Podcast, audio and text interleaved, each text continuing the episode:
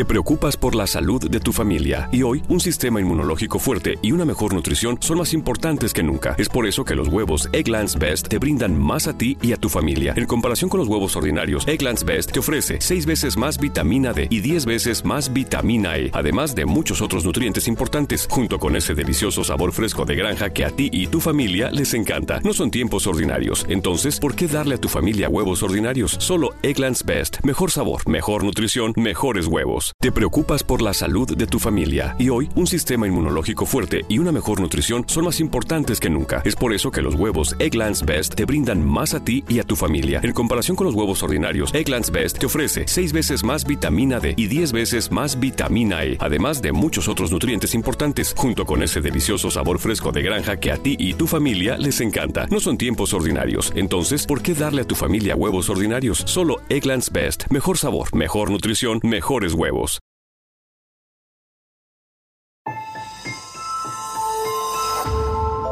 Durante años, se pensó que el Yeti vivía en los Himalayas. ¡Bienvenidos al Himalaya! Hoy, después de una extensiva investigación, sabemos que no es así. El Yeti está en México. Y este es su espacio. Yo, check this out.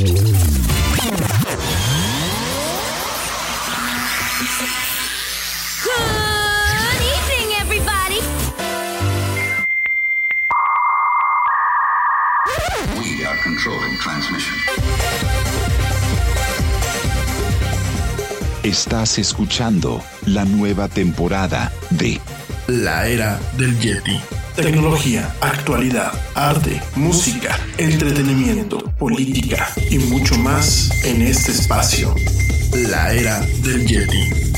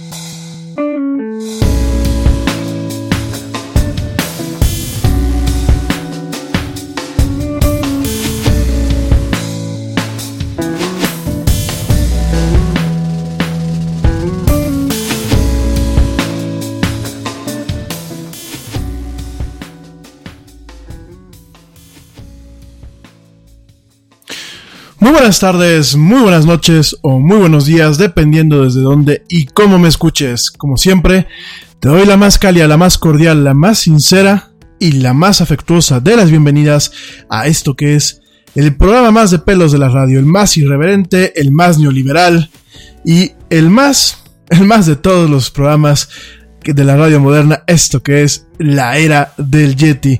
Yo soy Rami Loaiza y voy a estar contigo platicando a lo largo de una hora y cachito de mucha actualidad, mucha tecnología y muchas otras cosas más.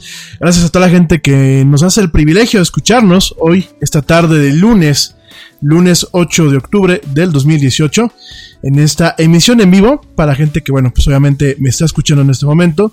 Para aquellos que, bueno, pues me escuchan en diferido, también mil gracias. Esta emisión de este programa que va de México para todo el mundo.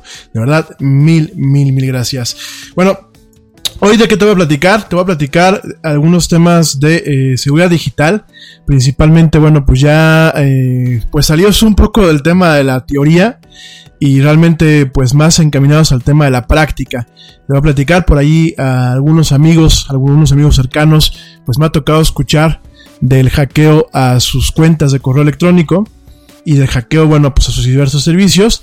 Te voy a platicar un poquito, de nuevo, para la gente que ya en su momento lo escuchó, pero de todos modos para ti que te, acabas de sintonizar o que no escuchas el programa, te voy a platicar un poquito de cómo lo puedes evitar y si ya te pasó, si tú ya crees que te pasó, si tú ya, ya sientes que fuiste hackeado, bueno, pues directamente te voy a platicar cómo evitar que este hackeo pues pueda tener consecuencias más graves como el tema del robo de identidad o bien el mal uso, el mal uso de tus recursos electrónicos. De eso y más te voy a platicar en unos momentos más. También te voy a platicar hoy de lanzamiento, pues de, yo le llamo yo, el videoteléfono de los supersónicos, tal cual, y es que Facebook lanza, bueno, anuncia una, un dispositivo que se le conoce como Portal, eh, que, eh, bueno, pues realmente está enfocado al tema de la videoconferencia. Te voy a platicar un poquito más acerca de este lanzamiento que, pues, se hizo el día de hoy. Es una, pues un dispositivo que yo lo, siento tal cual, lo siento como un tema del bioteléfono, los supersónicos. Eh, es un dispositivo que, bueno, pues realmente está concentrado en el tema de la bioconferencia, un tema netamente reactivo en muchos aspectos, en el sentido en que inclusive habrán algunos modelos del dispositivo en el que pues directamente te puedes seguir. Mientras tú hablas, tú puedes estar caminando en una habitación y el sistema te va a estar siguiendo con la cámara. Híjole, mm, no sé, no sé eh, qué lectura tener después de pues todos los problemas que ha tenido Facebook estas últimas semanas, sobre todo bueno pues esta brecha y este robo de información que ha tenido recientemente. Pero bueno, vamos a estar platicando directamente de este de esta cuestión. También te voy a platicar un poquito acerca de lo que es eh, los videojuegos en la nube. Me vas a decir, pues eso no es nuevo. Sí, fíjate que es nuevo, ya que tenemos a dos empresas como Google y Microsoft las tenemos compitiendo en manejar un servicio, un, servicio en donde tú tengas tus videojuegos directamente cargados en un servidor y tú los puedas de alguna forma hacer streaming lo que se hace con Netflix directamente, pues no solamente a tu computadora o tu consola, sino también a tu teléfono o a tu tableta, ¿no? Esto no es nuevo, sin embargo, bueno, el empuje que le están dando dos gigantes tecnológicos como Google y como Microsoft, pues nos da mucho que pensar, eh, sobre todo no solamente en el tema de los videojuegos, sino también en el tema principal de eh, hacia dónde va el software, ¿no? Hacia dónde va el software. Ya tenemos, bueno, ya llevamos algunos años muy sumidos en la tendencia del software como servicio y creo que este es el siguiente paso, ¿no? Lo vamos a platicar, bueno, pues ahorita también en esta emisión de la era del Yeti. Eh, vamos a platicar un poquito acerca del juego, perdón, acerca del juego, hablando de videojuegos, vamos a platicar un poquito acerca del juego de Fallout, el Fallout 76. Que bueno, pues es la, continuación del Fallout 4. Vamos a estar platicando un poquito acerca de este juego. Eh, Y eh, directamente, bueno, pues ya para, para finalizar este día lunes, que afortunadamente pues este día lunes sí tenemos bastante de qué platicar, vamos a estar platicando también pues de un hito en lo que yo considero la televisión, sobre todo la televisión de ciencia ficción, en donde realmente vemos un cambio de paradigmas, ¿no? En el sentido de que, bueno, este fin de semana se estrenó lo que es la nueva temporada de Doctor Who, para aquellos que les gusta este programa de origen británico, que aparte, bueno, pues es uno de los programas eh, que más rato lleva en la televisión. Eh, es una serie, pues ya eh, épica, y, es una serie muy icónica, muy parte de la cultura inglesa. Bueno, pues estamos viendo un cambio de paradigmas porque el famoso Doctor Who, el, el protagonista de esta serie, pues eh, rompe, rompe los paradigmas de la televisión, rompe también los paradigmas de la eh, ciencia ficción contemporánea en ese aspecto. Y vemos a un personaje en donde el protagonista tiene una, un cambio y de pronto el Doctor Who se vuelve pues la doctora Who, de alguna forma, si el doctor Who en este caso, pues se vuelve mujer. Eh, es un tema que a mí, eh, cuando lo, anunció en el año pasado, me emocionó mucho. Me parece eh, muy interesante este cambio que viene a partir de la salida de Stephen Moffat, que era, bueno, pues uno de los principales showrunners de esta serie. me gusta mucho este cambio, me gusta mucho este este nuevo giro en donde pues, dentro de un contexto de la ciencia ficción la mujer ya no es solamente pues un, un, objeto sexual o es eh, la clásica mujer en peligro a la cual rescatar o un personaje secundario. Realmente pues es un personaje netamente primario con mucha personalidad. Me parece que este el papel que hace eh, la nueva Doctor Who es, es sensacional. Una presencia escénica eh, bastante bastante eh, singular. Inclusive me atrevo a pensar que de, pues dentro de lo que cabe, para mí es una de las mejores Doctor Who. Eh, quien está haciendo pues este papel es Jodie Whittaker. Es este, pues una actriz británica. Eh, que bueno, realmente pues está haciendo la encarnación pues del emblemático Doctor Who, ¿no? Vamos a platicar acerca acerca de este tema también un poquito a lo largo del programa. Me parece muy, muy, muy importante, ¿no? Eh, antes que nada, quiero comenzar. Bueno, obviamente mandando saludos. Ya saben que a mí me encanta mandar saludos, sobre todo, bueno, pues como una forma de agradecer a la gente que escucha este programa en vivo y que también lo escucha en diferido. Eh, saludos eh, a mi buen amigo George de Negre y al buen amigo Ernesto Carbó. Que bueno, pues de, de entrada siempre los saludo al principio porque son realmente ya parte, parte del equipo de la del Yeti. Constantemente me están enviando notas y estamos comentando eh, temas con ellos. Yo se los agradezco mucho. Ya tendremos la oportunidad de tenerlos platicando en este micrófono.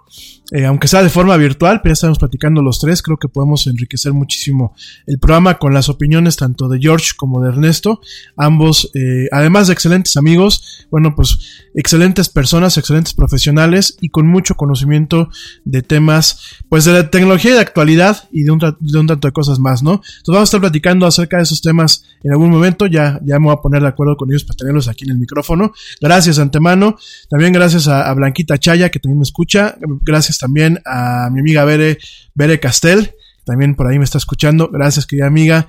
Gracias a Lizzie Flowers. Gracias a mi amiga Luna Frost. Gracias a mi familia ahí en León. A los Martínez Lubián. Les mando un saludo muy afectuoso. Eh, gracias y saludos también a Ale Dressler que me escucha desde Alemania. A Joana Shonesi que me escucha directamente allí en, Inglaterra, en Londres. Te mando un saludo y un, y un besote, mi querida Joe. Gracias. También, bueno, pues saludos a, a, mi amiga Pau, este, Pau Arteaga, que por ahí me dice un pajarito que me está escuchando, que no me escucha en vivo, pero luego me escucha en diferido. Saludos, querida amiga. Eh, por supuesto, quiero mandar también un saludo, aprovechando, aprovechando aquí la oportunidad. Quiero mandar un, saludo al señor este, Pedro Santiago, señor Pedro Santiago que este, nos echó la mano aquí con las personas de la cueva del Yeti, que andaban ya traqueteadonas. Afortunadamente, bueno, pues el señor Pedro Santiago me, me echó la mano Eh, se lo agradezco mucho de la forma, pues dentro de lo que cabe que tuvo eh, eh, dentro de su, de su gran talento que tiene, porque pues, obviamente no solamente es decir arreglo persianas, es tener talento, es tener dedicación. Además el señor está muy preparado, ha tomado eh, cursos en Alemania. Entonces la verdad este, nos hizo un buen trabajo, sobre todo aquí en Querétaro, que pues el, mal servicio, como se os ha platicado aquí en, en el micrófono, abunda. Este, hizo un buen trabajo, la verdad yo lo recomiendo al señor, este, en caso de que necesiten arreglar una, una persiana, la verdad es alguien muy preparado, y uno puede pensar que arreglar una, una persiana es trivial, pero no, fíjense que no, como todo, como muchos, muchas cuestiones en esta vida, eh, no tiene nada de trivial, ¿no? Y aprovecho también, pues, este, para saludar a un señor que lo estaba acompañando, el señor eh, Agustín, Agustín Regil, eh, el señor lo estaba acompañando el viernes, el señor es un verdadero artista. Me quito el sombrero, me enseñó parte de su portafolio. el señor se dedica a la escultura, a la ilustración, hace mural, hace pintura, hace prototipos para los juguetes. Los juguetes que tanto le gustan al Yeti de robots o de, o de Massinger Z o de cuestiones que a mí me gustan. Bueno, los Playmobil de, chico, eh, los G.I. Joe's. En Target, la salud de todos es nuestra máxima prioridad. Por eso requerimos que todos usen mascarilla o alguna otra cubierta en el rostro, además de dar mascarillas y guantes para proteger a nuestro equipo. Todos los días limpiamos las tiendas a profundidad, también los carritos y canastas después de cada uso. Recuerda que cuentas con nuestros servicios de compra fácil, sin contacto, como Drive Up y entrega el mismo día. Creemos en estar siempre cuidándote. Siempre lo haremos. Conoce más en target.com diagonal a Bullseye View. El señor hace ese tipo de moldes en cera para que una vez que ya está hecho el molde, después se, hace un, molde maestro y de ahí se mandan a, fabricar estos juguetes, ¿no? El señor de verdad es un, artista de primera, eh, tiene mucho trabajo hecho en aerógrafo. Eh, se puede pensar que el aerógrafo es algo, volvamos a lo mismo, algo trivial, y sin embargo, bueno, pues el aerógrafo es una herramienta, un instrumento que definitivamente eh, cuesta trabajo dominar eh, sobre todo en el aspecto pues ya de, hacer ilustración, ilustración profesional. El señor trabajó mucho tiempo también para, para agencias de publicidad. Entonces lo comento aquí en el radio, le mando un saludo, un saludo muy afectuoso. Yo creo que como mexicanos hay que honrar el talento de los demás, hay que hacerle promoción, hay que respetarlo, hay que admirarlo. Y bueno, pues si mi programa sirve también para poder hacer este tipo de menciones al arte de este tipo de personas que de verdad es, son son talentos eh, intrínsecos y únicos en cada uno, pues la verdad, este, ojalá que así sea. Un saludo muy afectuoso, ojalá se le reconozca el arte que hacen estas personas y eh, pues bueno, gracias eh, por estar aquí el viernes apoyándome con el tema de las persianas. Em, también bueno, pues una vez mando, aprovecho para mandar saludos, mandar saludos aquí a mis amigos de redes sociales directamente. Bueno, pues quiero mandar saludos a Luis Ramón Pérez, que dice, bueno, Luis Ramón Pérez me dice que mi programa está muy gacho, que deberían de cancelarlo y que no debería tener patrocinadores. Bueno, pues gracias Luis Ramón. Pues sí, a ver, pues dígale al jefe que cancele el programa, ¿no? Eh, gracias por de todos modos, ¿no? Yo, yo, creo que en gusto se rompen géneros y la verdad este, yo paso al aire este tipo de comentarios porque pues no quiero que nada digan, ay, el Rami nada más para, puse, pasa puros comentarios que lo ensalzan, ¿no? Todo se vale. Mira qué padre la opinión de este señor Luis Ramón Pérez. Si no le gusta el programa, pues afortunadamente nadie lo obliga a escucharlo. Y pues gracias por los buenos deseos, ¿no? A ver quién me lo cancela. Este, ni hablar. Eh, Saludos también a, Eugenia Díaz, a Rafa Vadillo, a la Chelita Cuántica. Saludos, mi amigo Chelita Cuántica.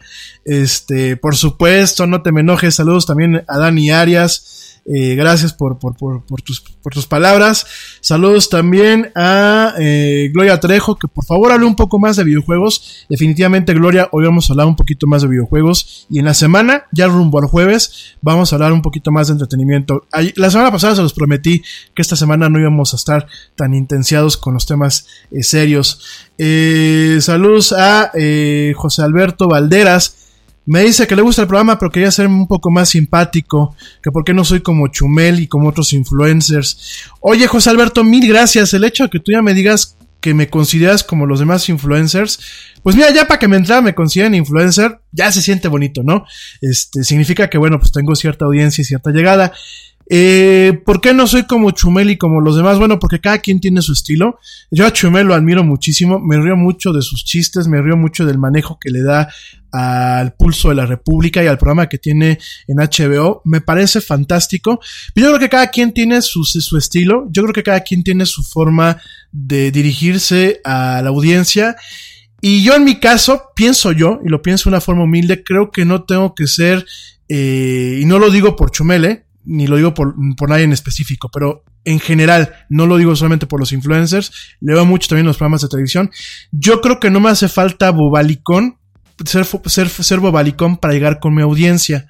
Eh, mi audiencia creo que tiene, eh, pues, es, es parte de un nicho, un nicho que obviamente no solamente lo digo de, de, dientes para afuera, sino está bien investigado, como buen mercadólogo lo, lo, lo investigué, y es una audiencia exigente, eh, muy inteligente, muy crítica, eh, con una alta necesidad de mantenerse al día y con una necesidad de que ciertos temas se traten con una seriedad y con un cierto profesionalismo al momento de dirigirme a la audiencia.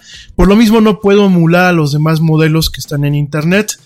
Eh, por estas razones que te acabo de decir. Primero, porque cada quien tiene su estilo. Segundo, bueno, pues obviamente creo que mi audiencia tiene unas necesidades muy diferentes a las, audiencias, a las audiencias que yo, por ejemplo, puedo tener cuando yo veo, por ejemplo, a alguien como Chumel. Yo, yo creo que la política es, algo con lo cual nos debemos de reír para no ponernos a llorar, ¿no? En el caso de la tecnología, creo que si bien hay partes cómicas y si bien de vez en cuando nos, nos aventamos algunos chistoretes, creo que requiere ser tratada por como mi, audiencia me lo pide, que tú eres parte de esa audiencia, con cierta seriedad y con cierto protocolo, ¿no? Sobre todo para que no haya eh, cuestiones de desinformación o malos entendidos, ¿no? Que ya de todos modos ya saben que luego me andan este, linchando por las cosas que digo. Entonces, pues para evitar lo menos posible ese tipo de sesgos, pues es la forma en la que me dirijo, ¿no? Además de que, pues bueno, es mi estilo. Igual, de cualquier forma, yo te agradezco, te agradezco, entiendo, entiendo para dónde va un poquito el tiro y te prometo que no voy a intenciarme tanto con algunas cuestiones, eh, como a lo mejor lo hice las semanas pasadas, ¿no? Eh, Antonio Dávila también me manda saludos. Eh, Elías Páez, Elías Páez me dice que eh, si puedo regalar pases para Crunchyroll. Con todo gusto, déjame ver si tengo uno disponible y te lo mando ahorita por mensaje. Eh, también, buenos saludos a eh, Juan Carlos Soto. También saludos a Abel Salas. Y por último, eh, por último, saludos también. Espérenme, espérenme, espérenme que estoy aquí en Twitter. Saludos también a arroba Goya21. Me dice que por favor hable un poco más de arte. Por supuesto, vamos a estar hablando también de arte. Por último, aquí me acaban de mandar un mensaje de eh, David Winston, que nos escucha desde Estados Unidos. Dice que le gusta mucho el programa y que le está sirviendo para aprender español. Bueno, pues mil gracias a, a, David Winston, gracias a la gente que me escucha en Estados Unidos, a la gente que me escucha en los centros comunitarios eh, que forman parte de la iniciativa para la divulgación de la cultura latina en ese país. Gracias, de verdad, gracias. Don Chano, también ya lo estoy viendo aquí que me acaba de mandar un saludo. Gracias a Don Chano, allá en Chicago, en Chicago, Illinois. Y bueno, de verdad, muchas gracias a toda la gente que me escucha, que me manda mensajes, que le gusta el programa y a los que no les gusta y se toman los cinco minutos para dedicarme un mensajito. También se los agradezco con toda el alma, porque muchas veces uno encuentra más formas de crecer en lo que a uno no le gusta que en aquellos comentarios que son positivos. Bueno, oigan, pues vámonos y rápidamente hablando de arte, por supuesto no te puedo dejar de pasar esta nota, que seguramente la escuchaste el fin de semana, pero que es una nota que me parece, eh, pues me parece muy importante antes de entrar de lleno en otras materias, es sin lugar a dudas este, pues este, de alguna forma, esta broma, esta, broma de, de mal gusto, que el artista británico conocido como Banksy, eh, llevó a cabo, ¿no? Esto es de que, bueno, su, directamente su cuadro, un cuadro que se llama Guild with a Balloon, que bueno, pues es realmente una reproducción en stencil de un graffiti que ya se hizo hace años directamente en una calle. Hay que recordar quién es Banksy, para la gente que no sepa quién es Banksy. Bueno, de entrada no se sabe a ciencia cierta lo que es la, eh, pues de alguna forma, eh, la personalidad real de esta persona. Este, de este artista callejero, de este artista crítico del capitalismo, crítico de los medios eh, convencionales, crítico, crítico de la sociedad inglesa en el sentido de esta estrecha cultura del mercantilismo, en el buen sentido de la palabra y en el malo, aunque hablarlo de, las dos partes. Yo pienso que el mercantilismo en muchos sentidos pues es algo positivo para las naciones. Pero bueno, eh, Banks es crítico de estas dos partes y de este legado en donde, bueno, pues directamente eh, el imperio británico, lo que cae del imperio británico, Inglaterra y algunos países eh, conexos a, lo que es Inglaterra, pues directamente Reino Unido como tal, perdónenme si no me refiero adecuadamente al país, es Reino Unido, eh, directamente, bueno, pues esta herencia de lo que es el tema bancario, ¿no? El tema de los banqueros, el tema del capitalismo, muchas cuestiones por las cuales Banksy directamente pelea. De Banksy no se sabe quién es. A lo largo de los años ha intentado aseverar quién es el señor, pero no se sabe directamente quién es. Y en este sentido, pues, ¿qué fue lo que pasó? Directamente, eh, la semana pasada se pone en una, en una casa de subastas, en una de las principales casas de subastas que se llama eh, Sotheby's, se pone lo que es este cuadro, este cuadro sale, sale por 1.2 eh, millones de euros. Eh, obviamente la compra alguien que todavía no se tiene la identidad de esta persona, es un comprador desconocido. Cuando se da el, martillazo, a los pocos segundos empieza a sonar una alarma y lo siguiente que vemos es el cuadro siendo triturado directamente lo que es el, digámoslo así, el lienzo, siendo triturado por un dispositivo muy ingenioso, una triturada muy ingeniosa que venía construida dentro de lo que era el marco, el marco de esta obra, ¿no? Eh, a mí me parece muy interesante, eh, yo creo que Banksy, al igual que muchos íconos que luchan contra una causa, en el fondo terminan siendo parte de la causa contra la que están luchando o eh, terminan siendo parte o ícono de lo que en ocasiones ellos repelen o pelean, ¿no?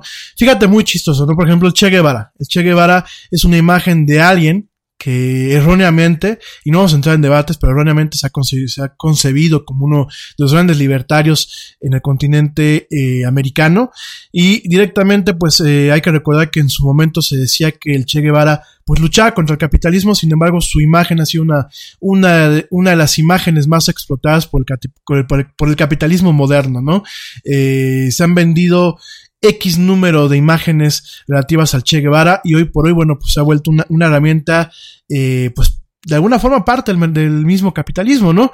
En el caso de Banksy es muy chistoso eh, como una obra una obra que de alguna forma viene un artista que va en contra de sus principios capitalistas, pues directamente y previa autorización de él, porque pues, no es de que las cosas salgan de gratis, eh, se vende en una casa de subastas, en una de las casas de subastas pues más viejas de ese país y más importantes a nivel mundial. De hecho, Sotheby's tiene actualmente no solamente el tema de las casas de subastas, también tiene una, un ramo inmobiliario de alto nivel.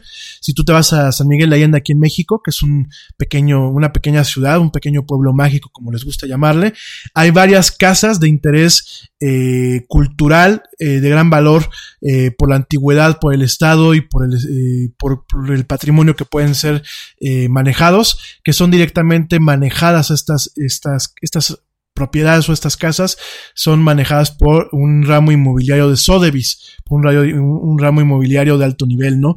Entonces es curioso que, bueno, pues directamente se vende esta, este cuadro en Sotheby's.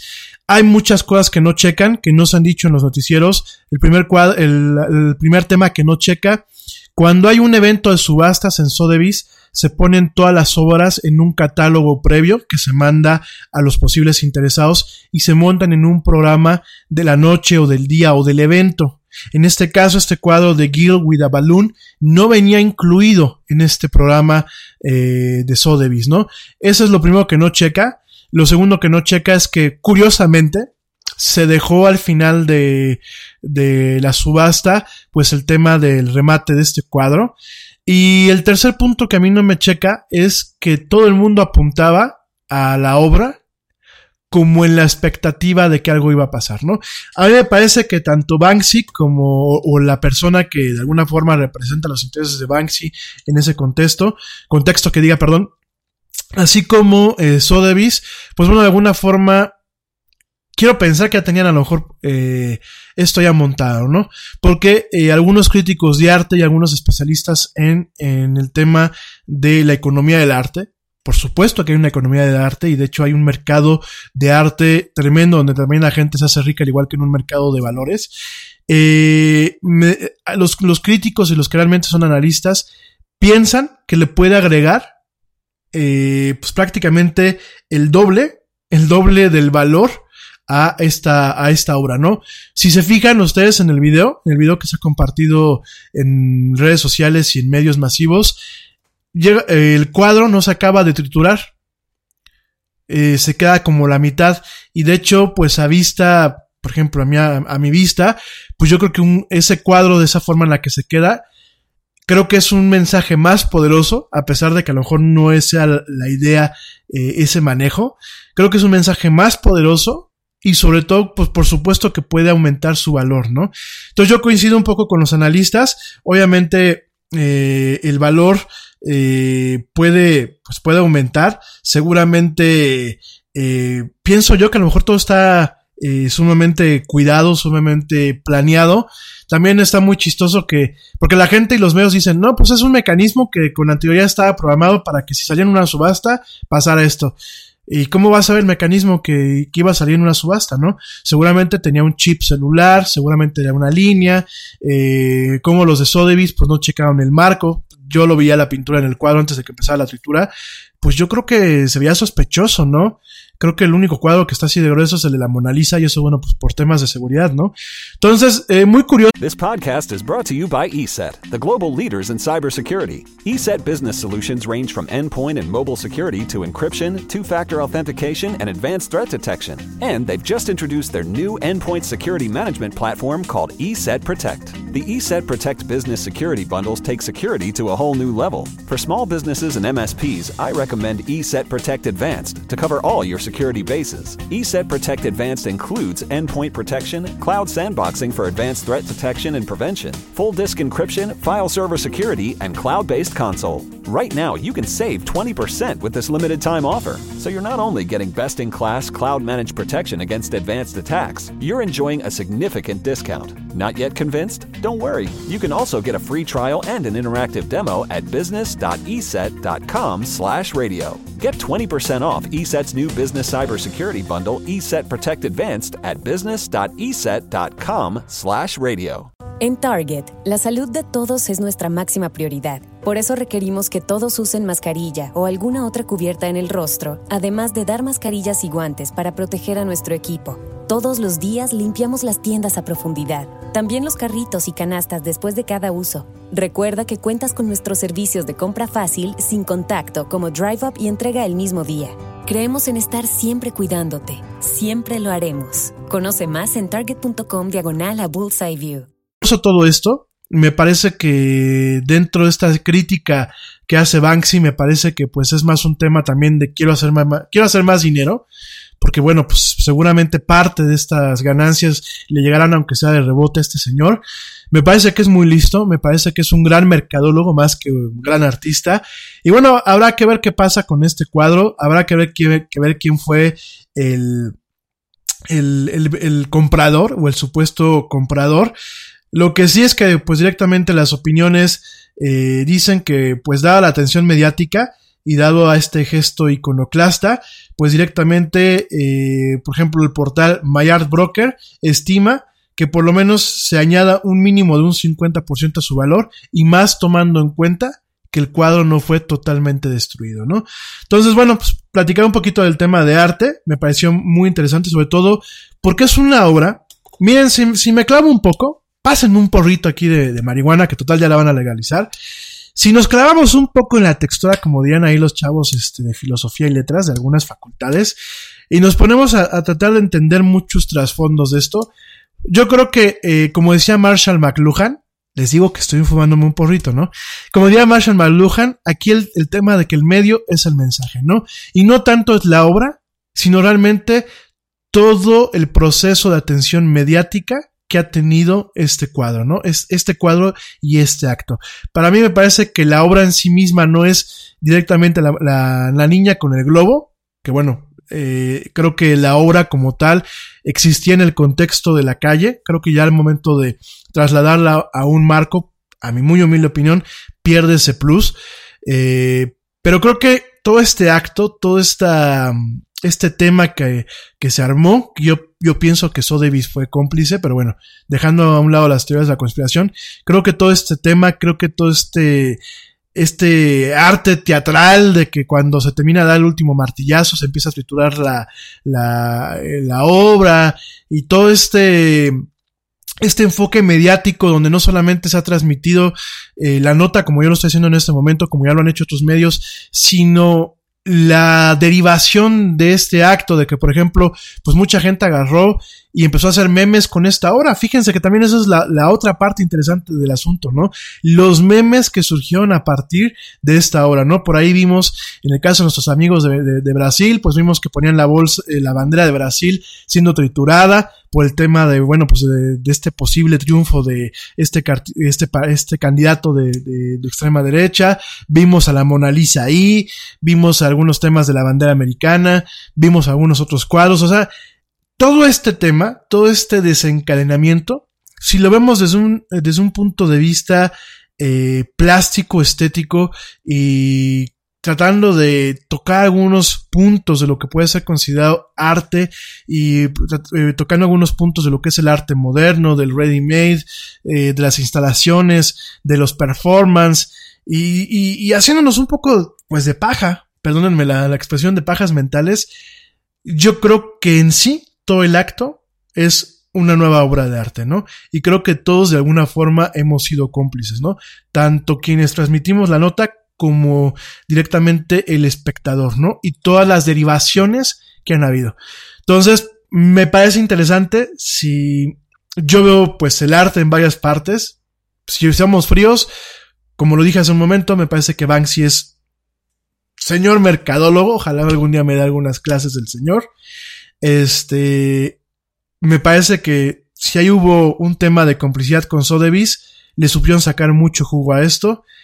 Y yo creo que las reacciones, eh, lo que se pagó, si es que realmente se, se pagó por la obra, todo esto, me parece que es la verdadera obra de arte, ¿no? Cada quien le pondrá un título diferente, cada quien le pondrá su propia interpretación.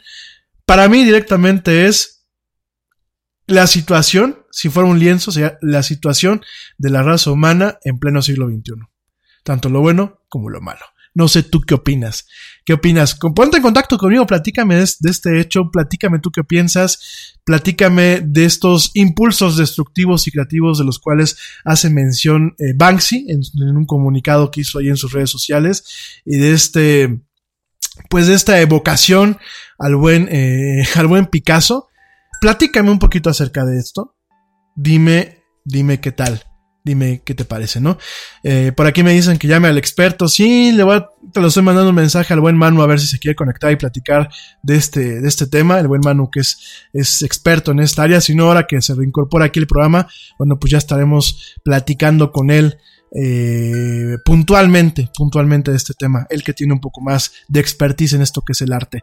Por supuesto, para la gente que me escucha en Spotify, para la gente que me está escuchando en iHeartRadio, en Tuning Radio, en una de estas múltiples plataformas en las de, donde afortunadamente nos están dando la oportunidad de transmitir la del Yeti.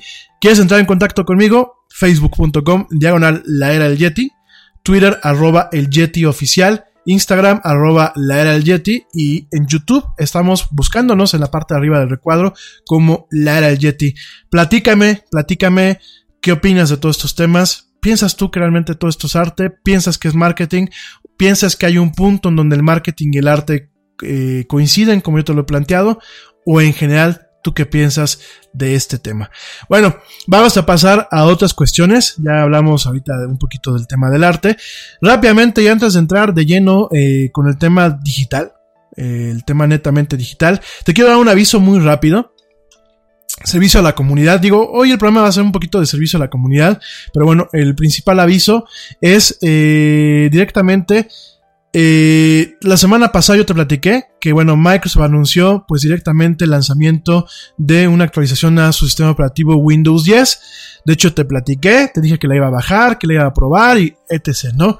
Eso se anunció la semana pasada y se lanzó esta actualización la semana pasada. Eh, malas noticias.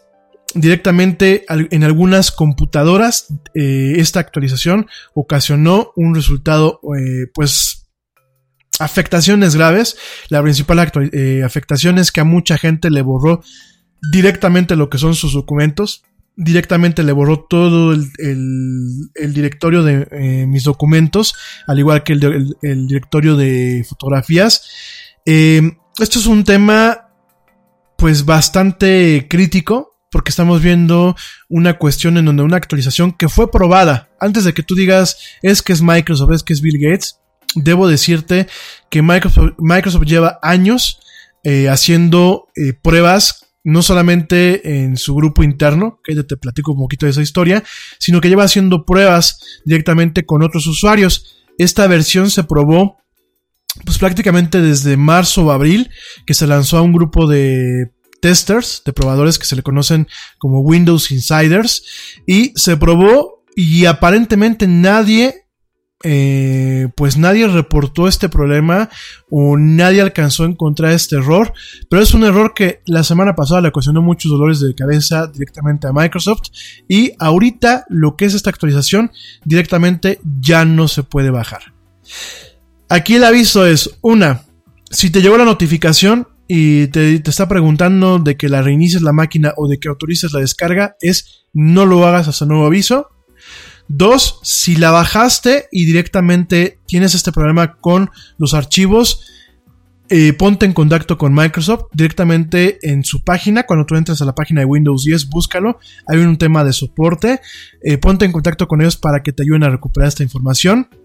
Tres, eh, claro, aquellos que tengan la copia de Windows legal. Y eh, tres, vuelvo a hacer hincapié con el tema de los respaldos. Ningún sistema informático, sea de la marca de la que, sea, tiene eh, una cuestión en donde sea perfecta la salida, ¿no? Eh, Microsoft durante mucho tiempo tuvo un equipo interno tuvo un, equipo interno que probaba este tipo de, de software, eh, probaba todo lo que son los releases. De hecho, en el término computacional hay un término, perdónenme, hay, una, hay un aspecto, una palabra que se le conoce como dog food. Dog food es eh, comida para perros. Y es cuando tú como programador o tú como desarrollador de, una pieza de software pruebas en el día a día, en máquinas de producción o de semiproducción, pruebas el software directamente eh, para encontrar errores. Por eso se, lo comía como, se le denomina como dog food, porque es como, como comer comida de perro eh, para los humanos, al fin y al cabo, ¿no? Entonces, eh, desafortunadamente Microsoft en su momento corrió a todo este departamento corrió a, la persona encargada de este departamento, corrió a todo este equipo, eh, limitó todo lo que son sus pruebas sistemáticas. Ellos tenían un equipo, un edificio, un piso dedicado exclusivamente a, a lo que son las pruebas sistemáticas, que son pruebas automatizadas. Tienen un chorro de máquinas de todos los sabores y colores y las tienen probando la instalación de Windows 10 y probando diferentes partes, ¿no? Esta, esta instalación se hizo más pequeña y se empezó a depender directamente de lo que son pues los probadores beta, ¿no? Como siempre se los he dicho, ¿no? Entonces, este, parece que no está haciendo un buen trabajo esta gente. Eh, esto fue parte del problema, eh, la, falta de estos probadores para mandar, yo creo que este tipo de errores eh, alcanzados en tiempo y en forma. Yo no sé qué habrá que hacer Microsoft para cuidar este tipo de detalles, pero mi sugerencia inclusive va hasta para Macintosh, ¿no? Ya en su momento con Mac OS, hace ya muchos años pasó, que por un, por un problema en su driver de encripción, hay que recordar que hoy las Macs te dan la opción de encriptar directamente todo el disco eh, por un sistema que se le conoce como FileVault. Directamente a través de FileVault, ya hace algunos años tuvieron un problema y a mucha gente le dejó sin acceso a su información, ¿no? Aquí la cuestión es respalda, respalda, respalda. Ten respaldos en discos duros externos y ten respaldos en la nube.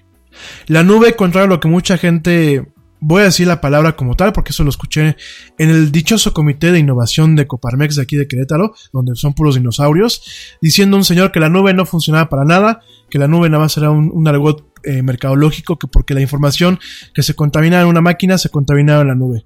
La nube así funciona, nada más que como todo en esta vida, hay, hay que educarse como usuario y hay medidas en donde la nube te puede rescatar de una pérdida catastrófica de datos. De hecho, el mismo Microsoft tiene un, modo que se llama modo de seguridad, en donde todos los archivos que tú respaldas eh, directamente en su plataforma OneDrive, si les pasa algo, Microsoft detecta cambios masivos, bloquea la sincronización y permite rescatar la información, ¿no? Entonces, nada más para que lo tengas en contexto, eh, si tú eres un usuario que tienes información valiosa en tu computadora, pues directamente respáldala en la nube y respáldala en discos duros, pero sobre todo infórmate. Por ahí tengo un tío que el año pasado vino mentando madres, que porque eh, se le bloqueó su iPad, porque al señor se le olvidó la contraseña, estuvo pon y pon y pan, pon malas, y cuando la quiso recuperar directamente ya con Apple, ya había llegado al nivel en donde directamente el sistema por seguridad había borrado toda la información y había borrado pues el contenido en la nube. Pero ahí la culpa no es de Apple, porque pues mi señor tío vino aquí mentando madres, ¿no? No, la culpa no es de Apple, la culpa es de él por no informarse de cómo funcionan los sistemas. Yo creo, señores, y lo he dicho la semana pasada y lo vuelvo a decir, yo creo que si no tenemos la capacidad para manejar una computadora de forma adecuada y no tenemos quien nos eche la mano, ni tenemos las ganas de informarnos ni de aprender, mejor no las toquemos. Tan sencillo como eso. Pero bueno, pasando a temas similares, porque bueno, hoy, como te lo platico, pues va a ser un poquito el tema de servicio a la comunidad. Fíjate que amigos del Yeti, no solamente uno, sino en, este, en estos pasados tres días que no tuvimos programa, eh, fácil tuve a mis oídos incidencia de cinco personas, a una le ayudé el día de ayer eh, una buena parte de la mañana, en donde directamente sus cuentas habían sido hackeadas tal cual como lo escuchas. Eh, cinco personas cercanas al Yeti, una de ellas pues más cercana que las demás, pero directamente con eh, casos en donde sus cuentas de correo, principalmente en Hotmail, habían sido hackeadas, ¿no? Entonces, eh, al respecto, algunos de ellos lo que me comentaban cuando directamente se pusieron en contacto conmigo es, pero ¿quién me la va a hackear? Si mi cuenta no tiene, no tiene información que sea valiosa para otras personas o que sea valiosa para un gobierno o que sea valiosa para otras cuestiones, ¿no?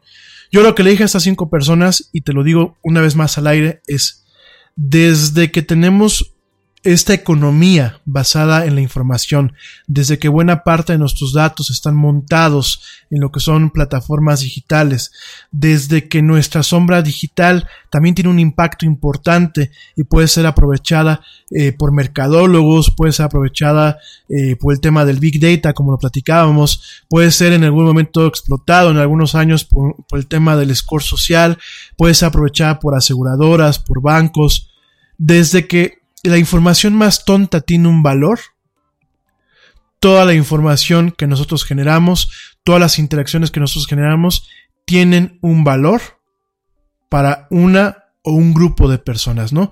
En algunos casos puede ser un valor de alguna forma legal, como para el tema de los mercadólogos, o puede ser un valor de un tema ilegal, como para la gente que hace robo de identidad o que bien utiliza los recursos electrónicos con fines maliciosos, ¿no?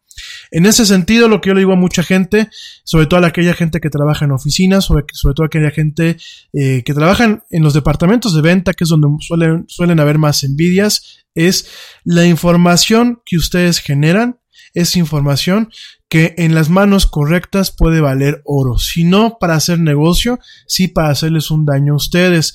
Hay que recordar que la envidia es ciega y es estúpida a veces. Y muchas veces la gente que es envidiosa, más que generar un beneficio para ellos, termina fastidiándose a sí misma y fastidiando al prójimo, ¿no?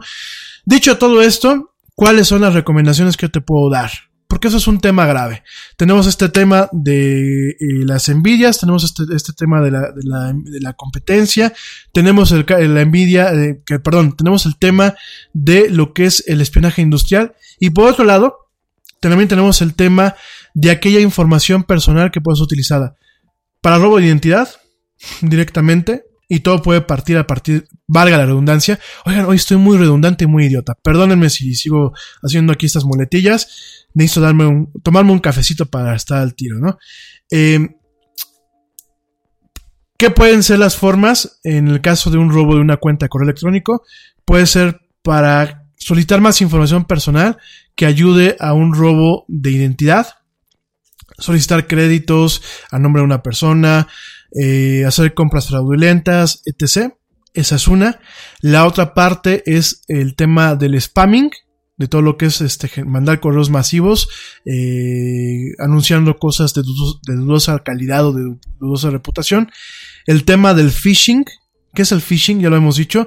El phishing es cuando yo te mando un correo para haciéndome pasar por alguien o por otra persona para tratarte de coaccionar a que me des tú una lana, a que hagas una acción que te pueda comprometer más o a que des información personal o directamente, eh, y esto ya es un tema más moderno, como puntos de inflexión para recabar información sobre diversos objetivos. En un tema más del crimen organizado, ¿no? Tú me vas a decir como, ¿eh? ¿Qué es lo que acabas de decir? Si, por ejemplo, hay grupos criminales que compran cuentas en el mercado negro para analizar, entrar, por ejemplo, a Facebook. O sea, con una cuenta de correo electrónico puedes tener tu acceso fácilmente a un Facebook. Entras a Facebook, ves qué tipo de perfiles tienes.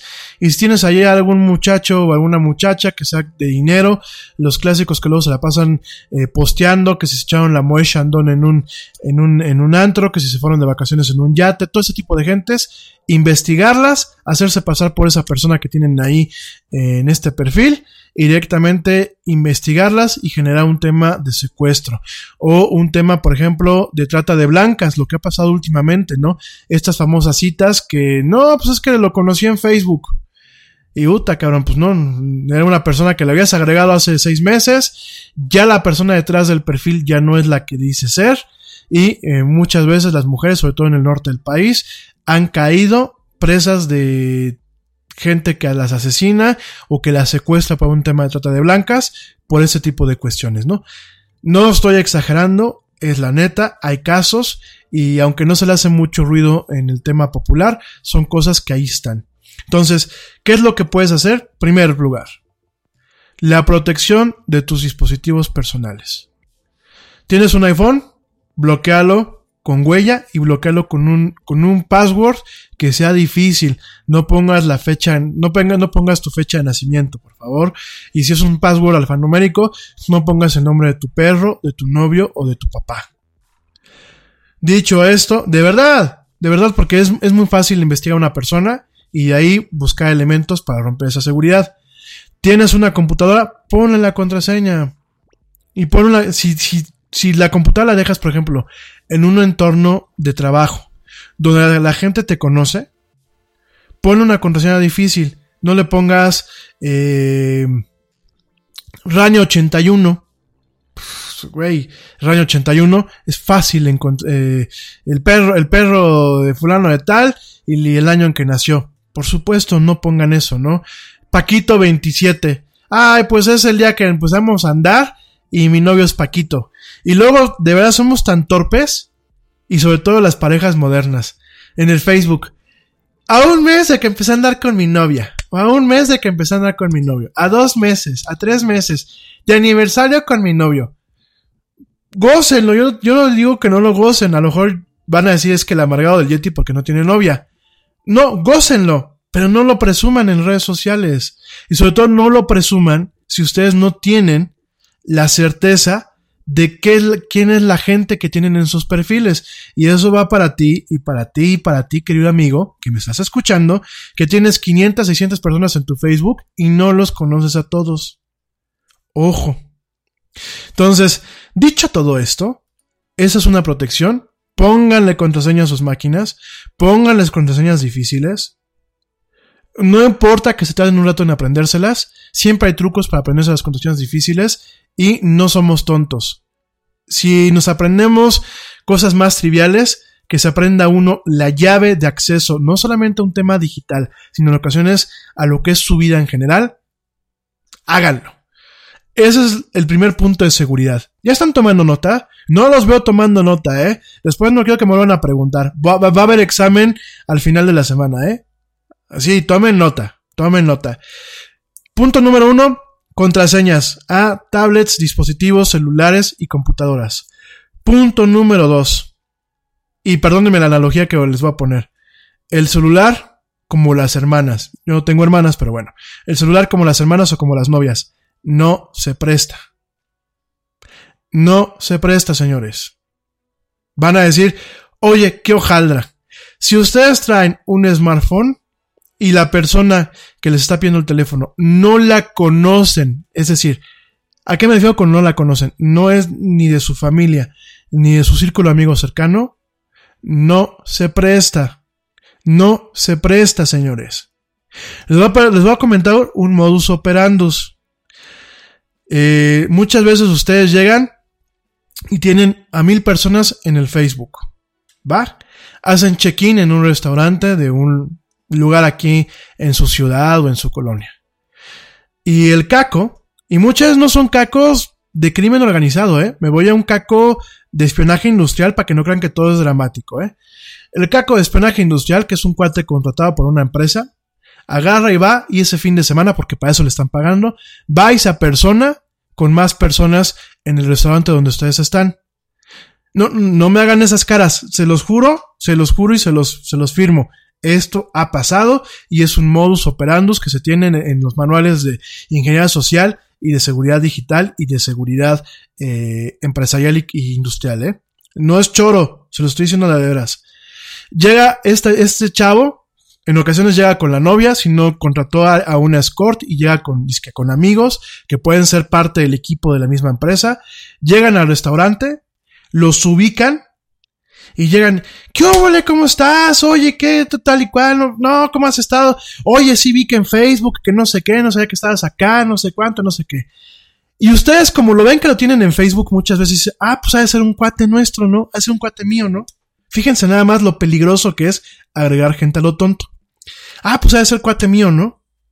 No lo conocían, pero igual lo agregaron. Ah, pues es cuate mío, no sé qué. Se ponen a platicar Pasan, se sientan en la mesa, todo el rollo, y en una de esas, cuando va al baño uno de estos chavos, va, pasa por ahí por la mesa, lo saluda y le dice, oye, brother, no seas mala onda, préstame un momento tu celular, porque fíjate, el mío se descargó, y es más, les enseñan el celular apagado que traen ellos, se descargó y necesito localizar rápido a mi mamá, o a la mamá de mi novia, porque mi novia está muy, muy espantada por un tema, les inventan un choro. Y ustedes, como dicen, pues lo tengo en Facebook, ha de ser de confianza, les prestan el celular. Siguiente error, dejan que se vayan al baño o a otra parte a hablar con ellos. En ese inter, ¿qué es lo que se hace? Se pueden checar directorios, se pueden instalar aplicaciones maliciosas así de rápido, sobre todo en teléfonos Android. Es rapidísimo muchas, eh, como se pueden instalar aplicaciones maliciosas se pueden copiar contactos de una forma rápida y en algunos extremos todavía se puede clonar la tarjeta SIM. Ojo, no es mentira lo que les estoy diciendo. También pasa aquí en México. No voy a decir qué agencia de publicidad aquí en México le quitaron un contrato multimillonario de una de un de un refresco. No digo marcas, y todo fue porque la, agencia de publicidad que le quitó el contrato diseñó esa estrategia que yo te estoy platicando, la diseñó para interceptar mucha información que tenía el director creativo. Y todo fue, pues como el director creativo era un chavo que acababa pues, prácticamente salir de la carrera, subió muy rápido porque era muy talentoso, pero se cayó en un tema de soberbia, era farolón, tenía 2.500 personas en su Facebook, era el cuate que en las fiestas iba y a ver, chupe para todos y no sé qué. Eh, ya saben, ¿no? Cuando uno no sabe eh, manejar la fama y por dárselas de muy acá, en, en un restaurante de, de, este, ¿cómo se llama? De San Jerónimo, pasó esto. De hecho, la gente de esta agencia de marketing hasta la fecha se sigue riendo de este muchacho. Porque no solamente les prestó el teléfono malamente, para estos fines nefarios, sino que el güey como andaba faroleando en su mesa, no se acordó del teléfono hasta que se lo devolvieron, 45 minutos después. Tal cual, ¿eh? No es choro, no es mentira. Seguramente si tú sabes de este caso, sabes a quién me refiero. Y así estuvo. Y así se perdió una cuenta. Porque, ¿Por qué? Porque en, en los negocios, en la guerra y en el amor, todo se vale. Entonces, la segunda lección es, no se prestan los teléfonos, no se prestan las computadoras. Salvo que sea gente, pero de confianza, o sea, que digas, es que pues es mi hijo, es mi, es mi pareja, es mi primo, o sea, son gente que, que, que de super confianza. Y miren, a veces de los consanguíneos también hay que tener cuidado, ¿eh? Porque hay cada consanguíneo, ya no digo familiar, ¿eh? Porque familiar es muchas veces darle mucho sentido a una palabra. Vamos a llamarles consanguíneos agüita, ¿eh? Hay más de un consanguíneo, más de un familiar que lo quiere ver uno mal, ¿no? Entonces, háganse cuenta que son sus hermanos, sus mamás o sus novias, o sus novios, sus hermanos o sus papás. No se prestan. Las computadoras y los teléfonos hoy en día no se prestan. ¿Sale? Sobre todo los teléfonos. Ojo. Si tú traes un, teléfono normal, un, un, teléfono un phone, un teléfono tonto, quizás todavía con las reservas del caso. Pero como la mayoría traemos smartphones, el smartphone no se presta. Y si se llega a prestar, porque la persona que te lo está pidiendo te dice que es una emergencia, no dejas que se mueva de donde esté. Y díganlo tranquilamente. No, no, no, no, no. No te lo lleves. Y les explicas lo que te estoy diciendo. Punto número uno, contraseñas. Punto número dos, cuidado con los dispositivos. También no se dejan descuidados un error garrafal que se comete hoy en día, sobre todo los chavos que me escuchan en el tema de emprendimiento, es trabajan en el coworking, en estas oficinas de coworking, donde en un espacio trabajan de forma comunitaria, trabajan tres o cuatro personas. Por ejemplo, aquí en Querétaro hay varios. ¿Y qué pasa? Se van al baño, dejan la computadora puesta y no la dejan bloqueada muchas veces. Yo no te digo que te la llevas al baño, pero por lo menos déjala bloqueada. ¿Y qué pasa? Que muchas, en esas empresas, en esos entornos de coworking, hay lo que yo le llamo los buitres. El buitre es alguien que, ah, yo sé que esa es diseñadora gráfica, yo también soy diseñador gráfico. Ya se paró el baño, déjame ver qué está haciendo. Ah, mira, le está haciendo la publicidad a fulano de tal. No todos tienen una ética adecuada, señores no todo el mundo dice, pues para todo el mundo sale el sol, qué bueno que tienes a cuenta ese chavo. Aguas con lo que hacen. Muchos, muchas veces yo me entero que dicen, güey, es que se me coló un virus. Y me dejan ver la computadora. Oye, ese virus solamente se cuela por USB. ¿Le metes por esos USBs que no sabes? No, no le metí USBs. Y cuando empiezas a hacer eh, lo que es un poquito CSI, te preocupas por la salud de tu familia y hoy un sistema inmunológico fuerte y una mejor nutrición son más importantes que nunca. Es por eso que los huevos Egglands Best te brindan más a ti y a tu familia. En comparación con los huevos ordinarios, Egglands Best te ofrece 6 veces más vitamina D y 10 veces más vitamina E, además de muchos otros nutrientes importantes, junto con ese delicioso sabor fresco de granja que a ti y tu familia les encanta. No son tiempos ordinarios, entonces, ¿por qué darle a tu familia huevos ordinarios? Solo Egglands Best. Mejor sabor, mejor nutrición, mejores huevos. Te preocupas por la salud de tu familia y hoy un sistema inmunológico fuerte y una mejor nutrición son más importantes que nunca. Es por eso que los huevos Egglands Best te brindan más a ti y a tu familia. En comparación con los huevos ordinarios, Egglands Best te ofrece 6 veces más vitamina D y 10 veces más vitamina E, además de muchos otros nutrientes importantes, junto con ese delicioso sabor fresco de granja que a ti y tu familia les encanta. No son tiempos ordinarios, entonces, ¿por qué darle a tu familia huevos ordinarios? Solo Egglands Best. Mejor sabor, mejor nutrición, mejores huevos. Un poquito forensicos y recabar un poquito de información. Dices, ah, mira, pues es fulano de tal, ¿no? Y sobre todo cuando dejan de haber coincidencias, ¿no? Cuando de pronto al mes o al mes y medio te quitan a ti una chamba y se la dan, curiosamente, al cuate que estaba en el coworking. Entonces, tengan mucho cuidado. Las máquinas no se dejan desatendidas en ese tipo de entornos. Cuando se pueda, Perdónenme si pecamos de paranoicos, llévenselas al baño. Cuando no, bloqueenlas.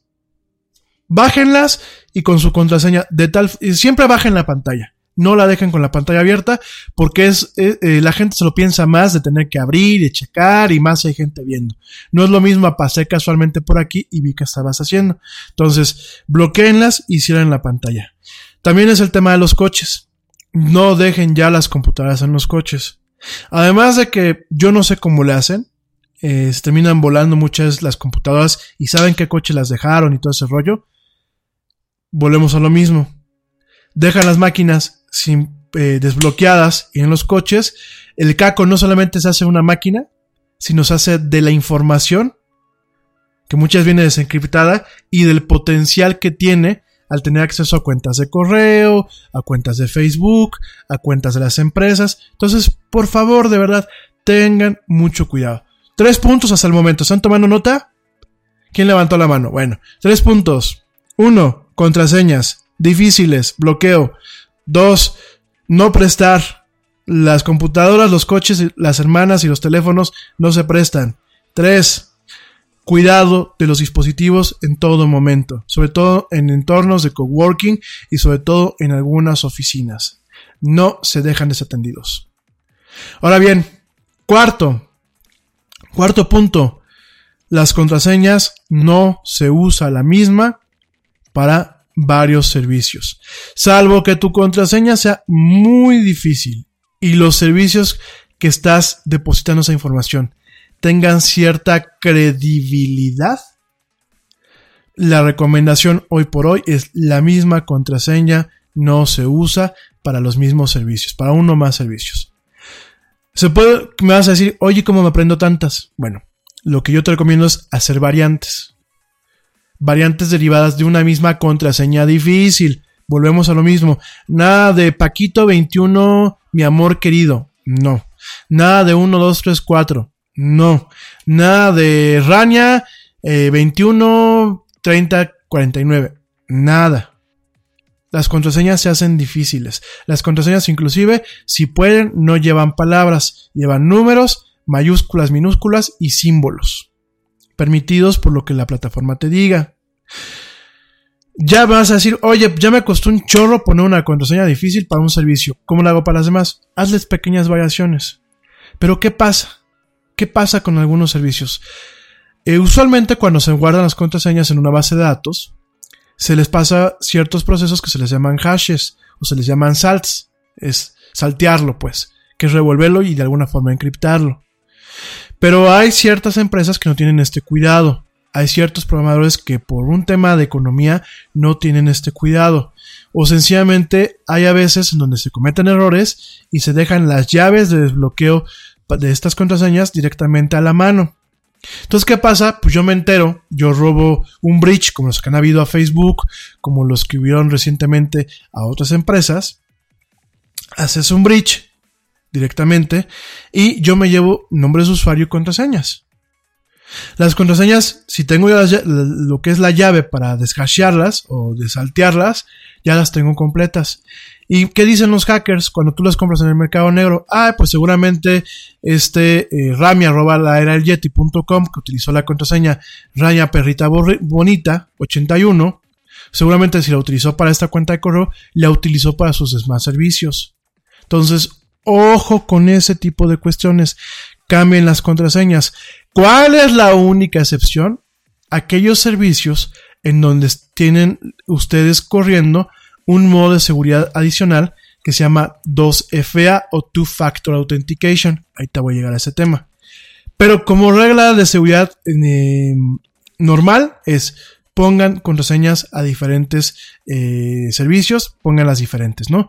Una forma también de, de, hacerte más simple la vida son los administradores de passwords. ¿Qué es un administrador de password? Tú entras, estás dando de alta y el administrador te da la opción de poner un password que el administrador te genera y de guardar una lista que puede ser desbloqueada, perdón, que puede ser desbloqueada con una contraseña maestra. Esa es una alternativa. Lo malo es que muchos administradores de passwords cuestan y cuestan al año y están en dólares. O luego, ¿qué pasa? Le urge a uno la contraseña y no tiene acceso al administrador de passwords. Entonces, aquí la recomendación es directamente haz contraseñas que tú te puedas aprender, que puedas hacer variaciones y ¿Cuándo se vale repetir una contraseña? Solamente en aquellos servicios en donde se ofrece y tú tienes eh, validado lo que es el Two-Factor Authentication. Ahora bien, te acabo de dar cuatro tips. Viene el quinto tip. Two-Factor Authentication. ¿Qué es eso? Autenticación de dos factores. ¿Qué significa esta autenticación de dos factores? Es un sistema en donde además de una contraseña se te pide una validación a través de un teléfono celular o a través de otro recurso. Principalmente son teléfonos celulares, ¿no? ¿Cómo funciona? Tú eh, vas a conectarte, te pide tu usuario, tu contraseña, y cuando te vas a conectar te dice, por favor, autoriza esta operación en tu teléfono. Entonces tú previamente diste de alta una aplicación en tu teléfono y le das OK a esa autorización y te da un número que depositas directamente en, en, ese, en esa forma y te permite entrar. Esa es una forma. La otra forma es con llamadas. La otra forma también es con tarjetas inteligentes y con llaveros. Casi no se está viendo ahorita eso, pues, sin embargo Google está impulsando una, una norma en donde tú vas a, a, proteger tu enlace a Gmail y a los servicios de Google utilizando una llave que o la conectas al puerto USB o lo haces por Bluetooth. Mientras tú tengas esa llave, tú puedes entrar además de la contraseña. Entonces, la mayoría de los servicios modernos, Facebook, Google, Gmail, Outlook, eh, X número de servicios modernos tienen esta capacidad del two-factor authentication, ¿no?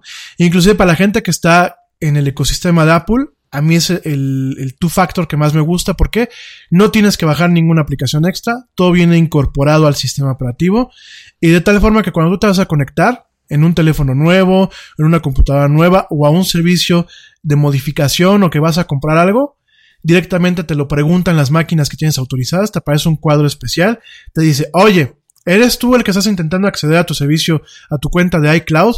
Te aparece un mapa de donde supuestamente estás tú eh, tratándote de conectar. Dice, ¿eres tú? Sí, soy yo. Le das OK, te aparece un número y, y ese número tú lo tienes que suministrar a la forma donde te estás conectando o al teléfono donde estás conectando, lo cual da un valor más de seguridad. Con Facebook es lo mismo. Prácticamente ninguno de ustedes tienen la seguridad en Facebook, pero hay un modo en donde Facebook te pregunta a través de un mensaje de texto, o te pregunta a través de una aplicación, o te pregunta a través de, un autenticador, te pregunta cuando tú te quieres conectar desde una máquina que no reconoce, y te pregunta, oye compadre, ¿eres tú?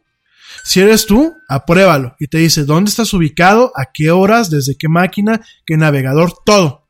De tal forma que no hay pretextos de que me hackearon tú tienes que autorizar la entrada. Entonces, la siguiente punto es two-factor authentication. Todo lo que sea autenticación de dos factores, háganse de cuenta que es como en el banco. En el banco, lo que maneja el banco es una autenticación de dos factores. Es el usuario, la contraseña y lo que te genera el token. Nada más que aquí es más moderno. y en el caso del banco, pues es más latoso. Recomendación también para mis amigos.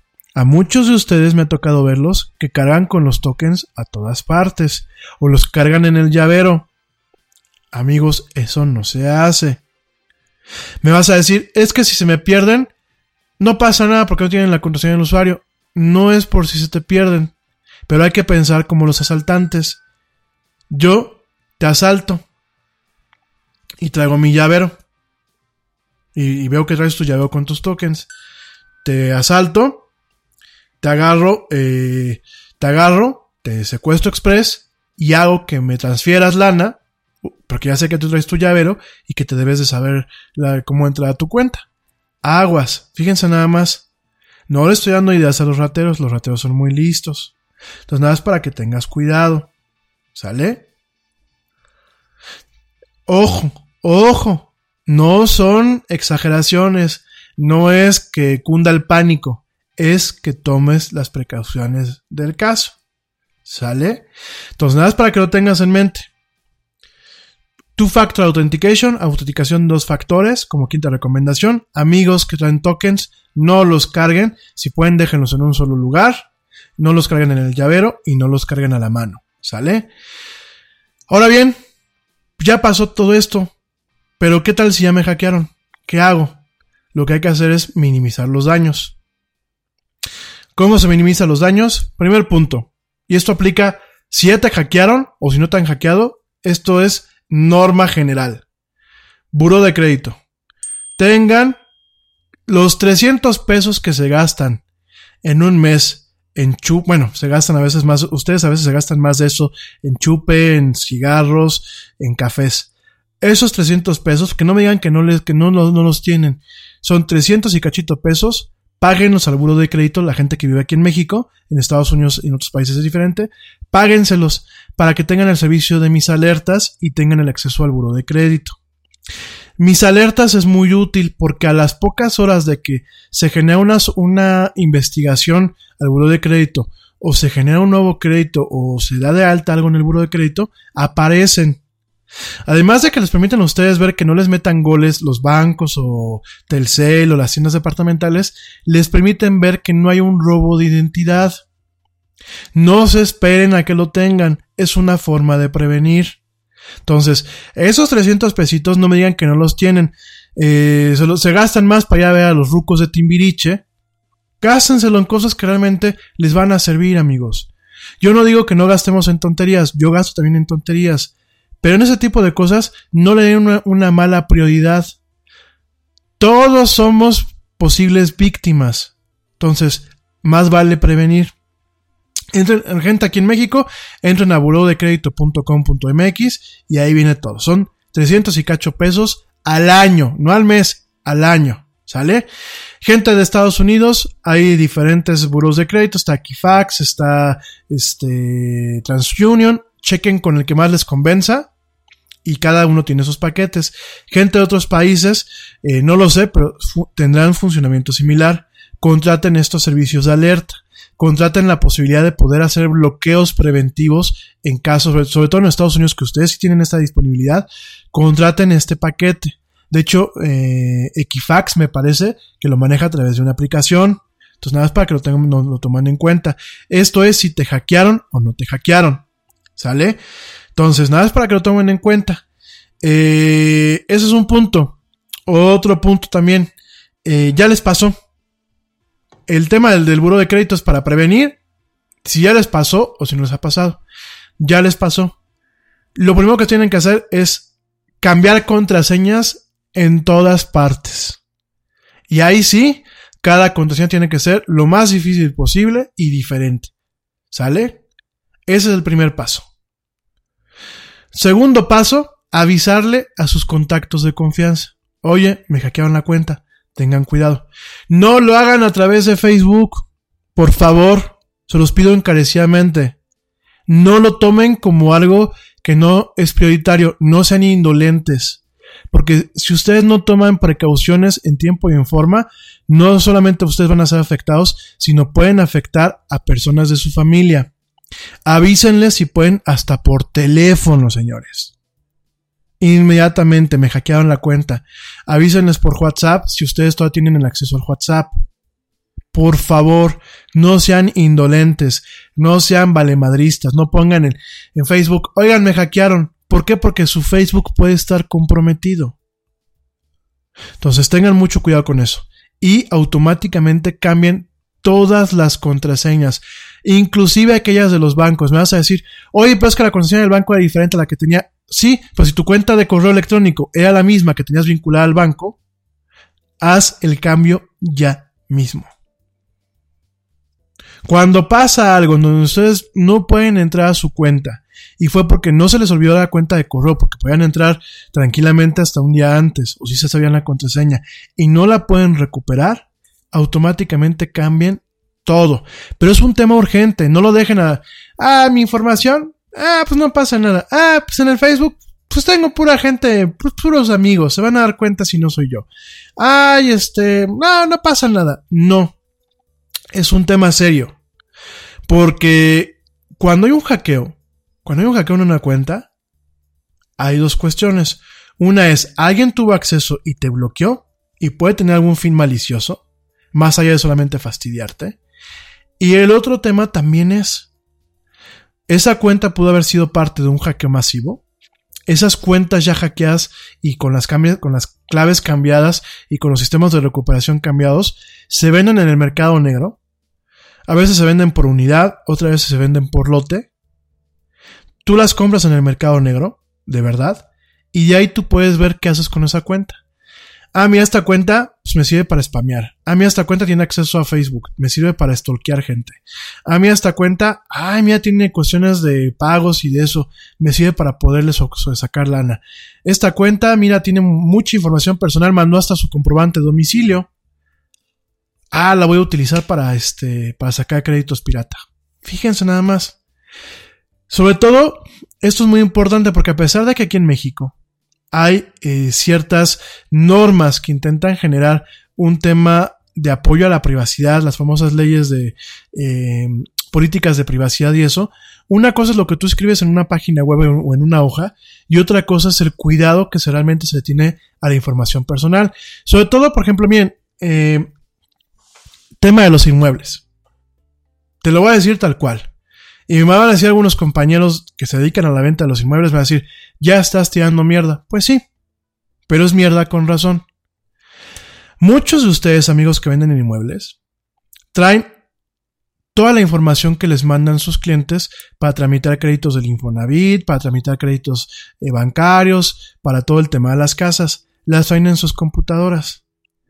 Y más de uno de ustedes traen computadoras muy jodidas, traen computadoras muy promiscuas, que le meten cualquier tontería. Traen computadoras que las utilizan no solamente para el negocio, sino, ay, llega a la casa, se presta mi squinkle para que cheque su Facebook y, navegue por YouTube. O para que baje películas.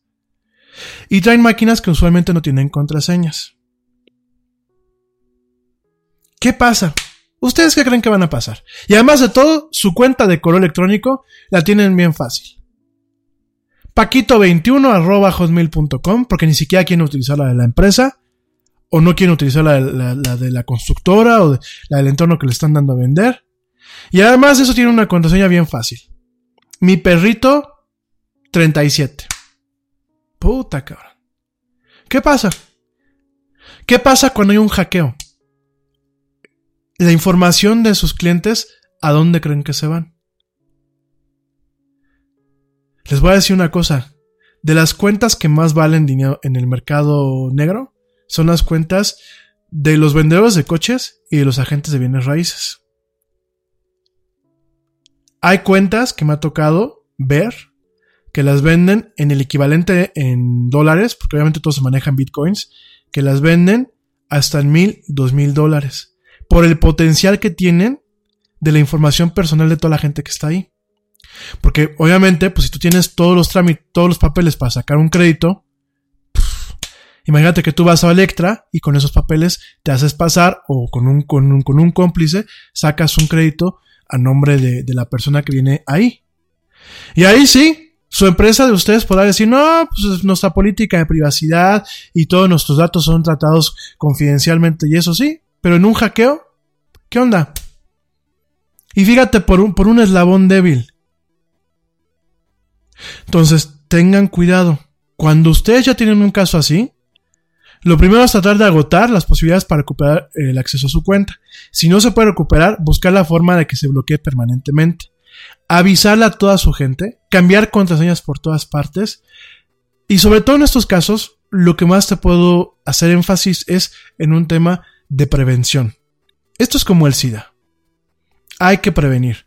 El SIDA no se puede curar, el VIH no se puede curar. Bueno, ya hay ciertos tratamientos experimentales con buenas, eh, como, como en eh, tema de éxito, ¿no? No vamos a poner esa analogía. Pero de cualquier forma, más vale prevenir que luego lamentar. Sobre todo, amigo que estás en el departamento de ventas, ten mucho cuidado. Tu información vale más de la que te imaginas. Así como lo escuchas. Y la comunicación es crucial para evitar que si ya tuviste un daño, un daño de un hackeo, este daño se diversifique y afecte no solamente a ti, sino afecte a terceras personas como familia, amigos, empleadores, socios o clientes. Ojo. Sobre todo porque fíjate que hoy en día, así como te lo estoy planteando, mi información ya tiene matices de la información de los demás. Entonces, nada más para que tengas cuidado, ¿no? Y aquí el tema es educación sobre todo el tema de educación.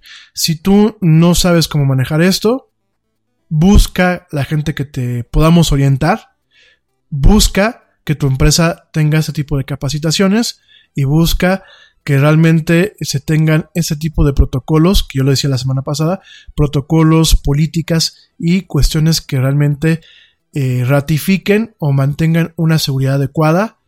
Porque en ocasiones la pregunta hoy en día es, ¿me van a hackear? sino la pregunta es cuándo me van a hackear. Y sobre todo qué hacer cuando te hackean.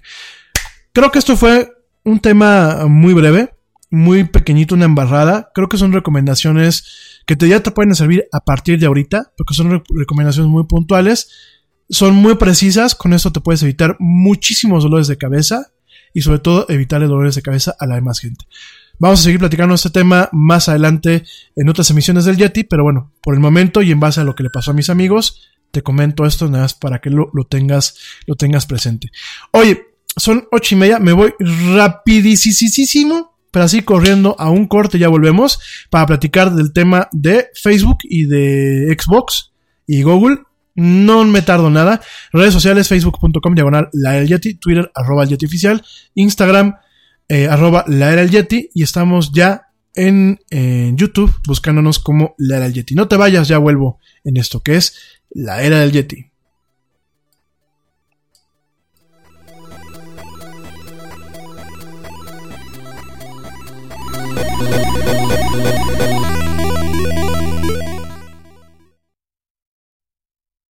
Yo, check this out.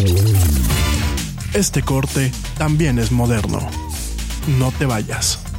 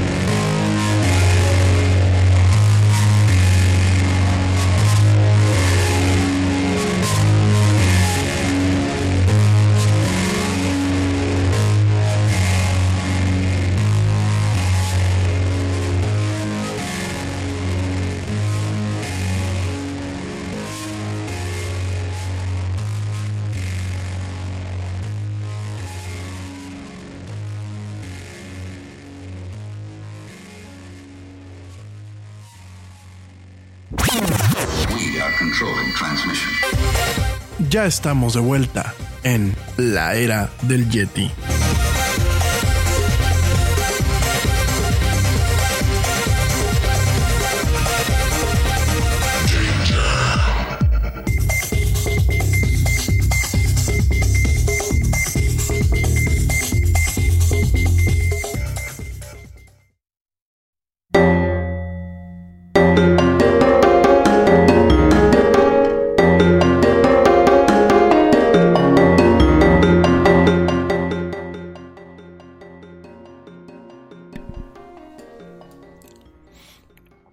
Ya estamos de vuelta en esto que es la era del Yeti Migas. Es toda la gente que me sigue escuchando.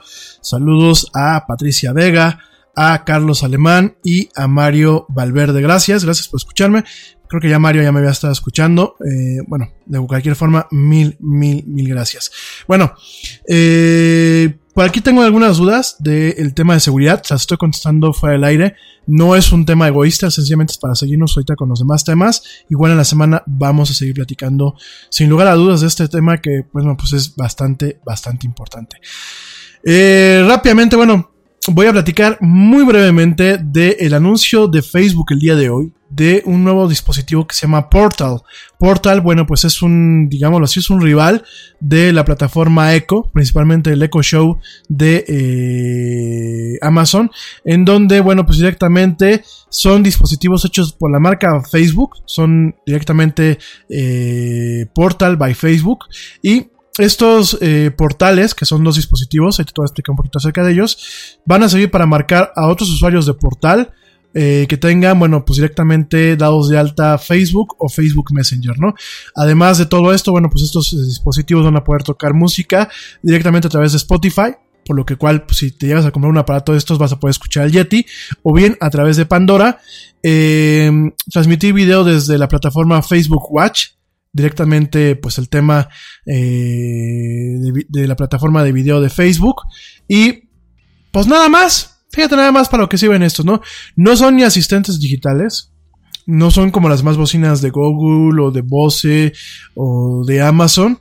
Son directamente dos dispositivos que principalmente van a servir para, primeramente, tener un tema de videoconferencia y segundo, para escuchar exclusivamente música. Nada más, no se puede navegar eh, eh, Facebook a través de estos dispositivos, no se puede contactar a gente de WhatsApp, solamente es principalmente para el tema de videoconferencia, para el tema de videos a través de las plataformas de, Facebook, o bien eh, para escuchar música a través de Spotify y de Pandora, ¿no? Hay dos dispositivos Portal, el primero se parece mucho al Echo Show de Amazon. una pantallita pequeña nada más. Eh, que sea bueno para ponerla en el escritorio, como en la cocina, como reloj. Y el otro dispositivo, bueno, pues se llama Portal Plus, que eh, directamente, bueno, pues es un dispositivo para ponerse a lo mejor eh, en un en una sala, en un, en un family room, en un entorno un poquito más grande donde pues realmente la comunicación puede ser un poco más efectiva, ¿no?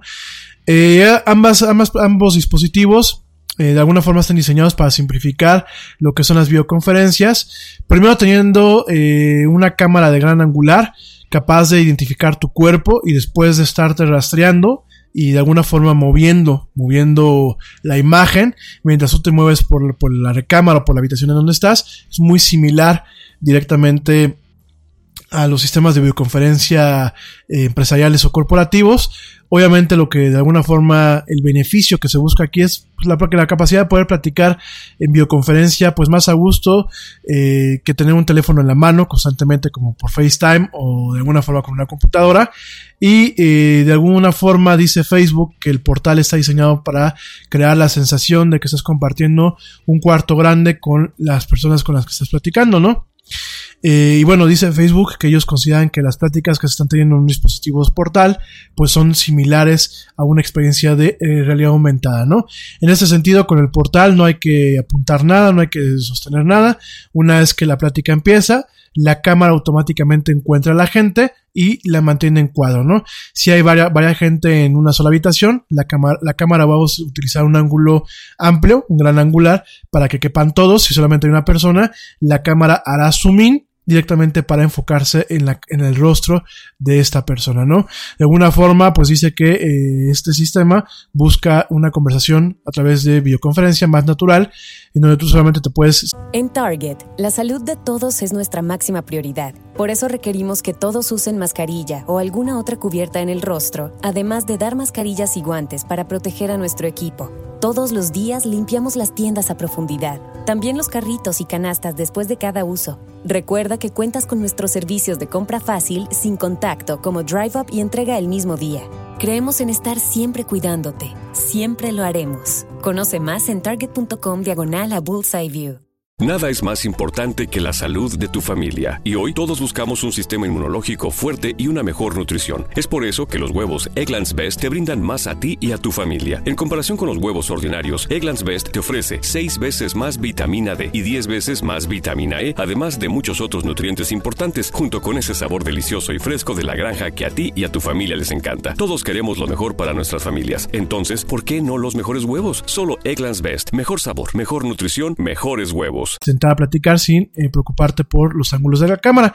De alguna forma no es nuevo, desafortunadamente Microsoft no lo supo mercadear eh, de forma adecuada.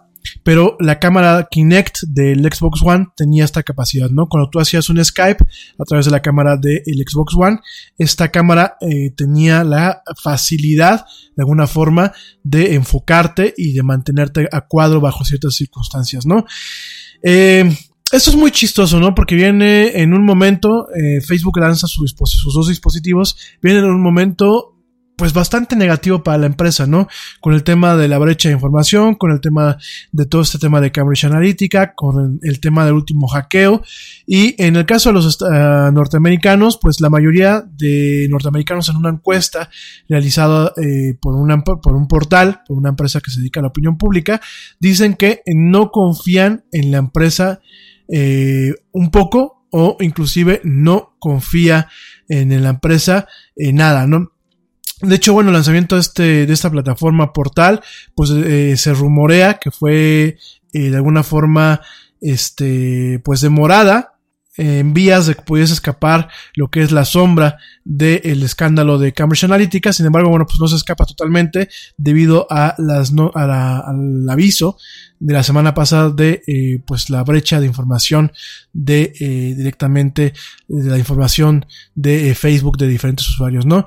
Em, el equipo de portal de Facebook dice que reconoce que tienen un déficit de confianza con los consumidores y ambos, ambos dispositivos vienen con una cubierta para tapar la cámara y con un, un botón que completamente apaga el micrófono y la cámara, ¿no?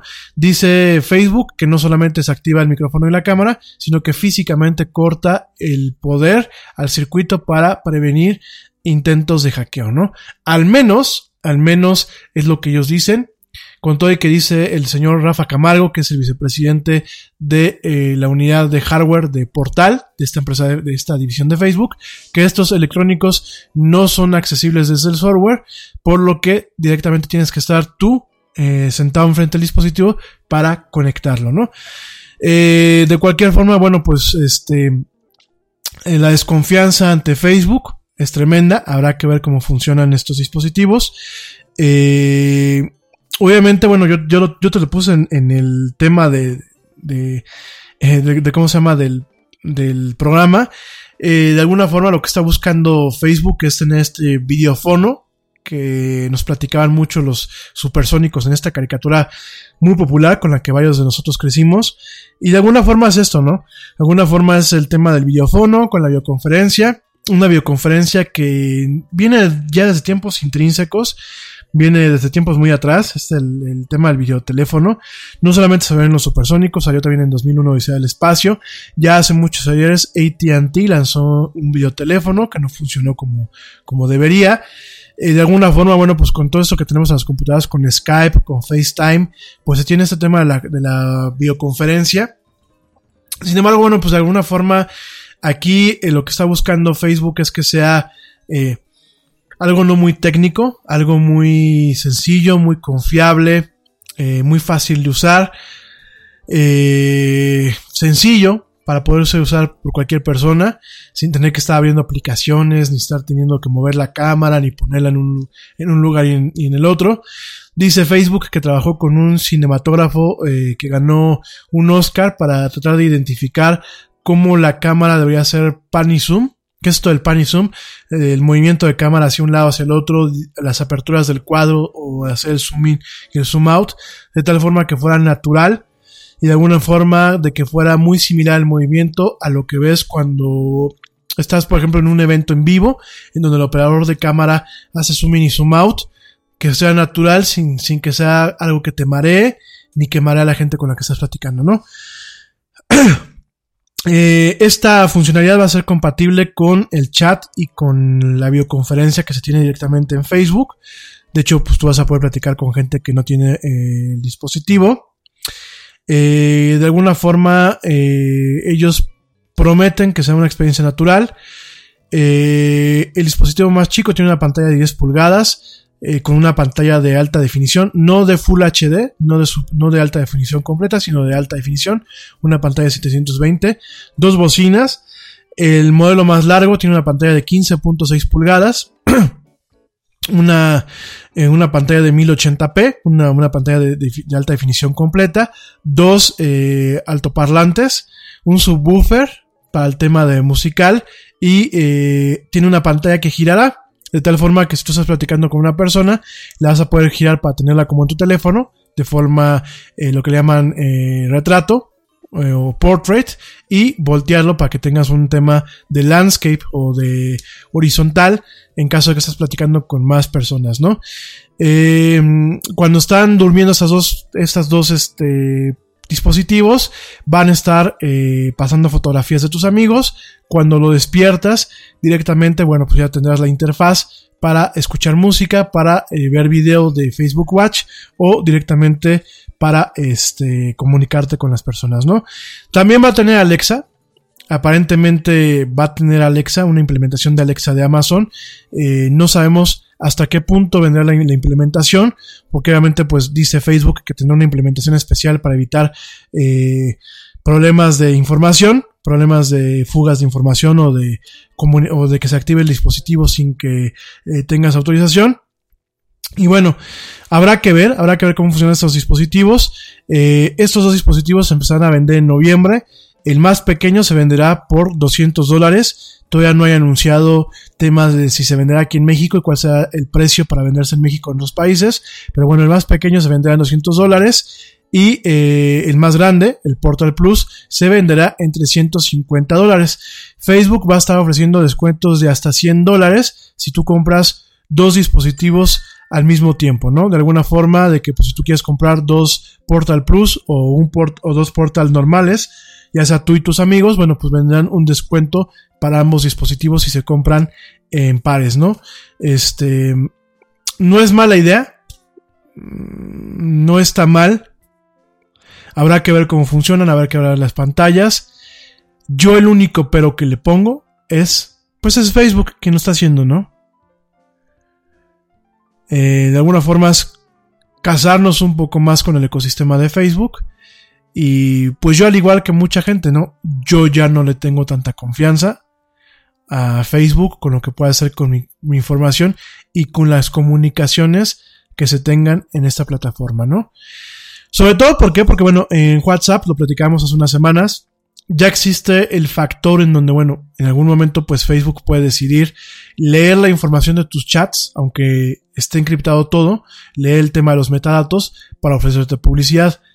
¿Quién dice que esta nueva plataforma no permita que me estén bombardeando con más publicidad en base a conversaciones que yo pueda tener con las personas o en música que yo escuche, ¿no? Entonces, habrá que ver, yo la verdad soy un poco escéptico, pero bueno, habrá que ver y habrá que ver si se lanzan en otros países o solamente en Estados Unidos por el momento, ¿no? Eso es en cuanto a Facebook. Y ya para acabar, ya son 10 para las 9, para acabar en tiempo y en forma y no salirnos de la agenda, directamente te quiero platicar. Eh, nos va a faltar el tema de Doctor Who, mañana lo platicamos, porque no nos va a dar tiempo, pero mañana sin falta lo platico, me parece muy trascendente y muy importante. Pero ahorita con lo que te quiero platicar son los dos servicios que están lanzando, bueno, que en su momento lanzarán, todavía no se lanzan, sencillamente fueron anunciados, eh, los dos servicios de eh, Google y de Microsoft para ofrecer videojuegos en la nube. Y tú me vas a decir que los videojuegos no se ofrecen en la nube. Y te voy a decir, si nos vamos a un tema de definiciones, pues todavía no.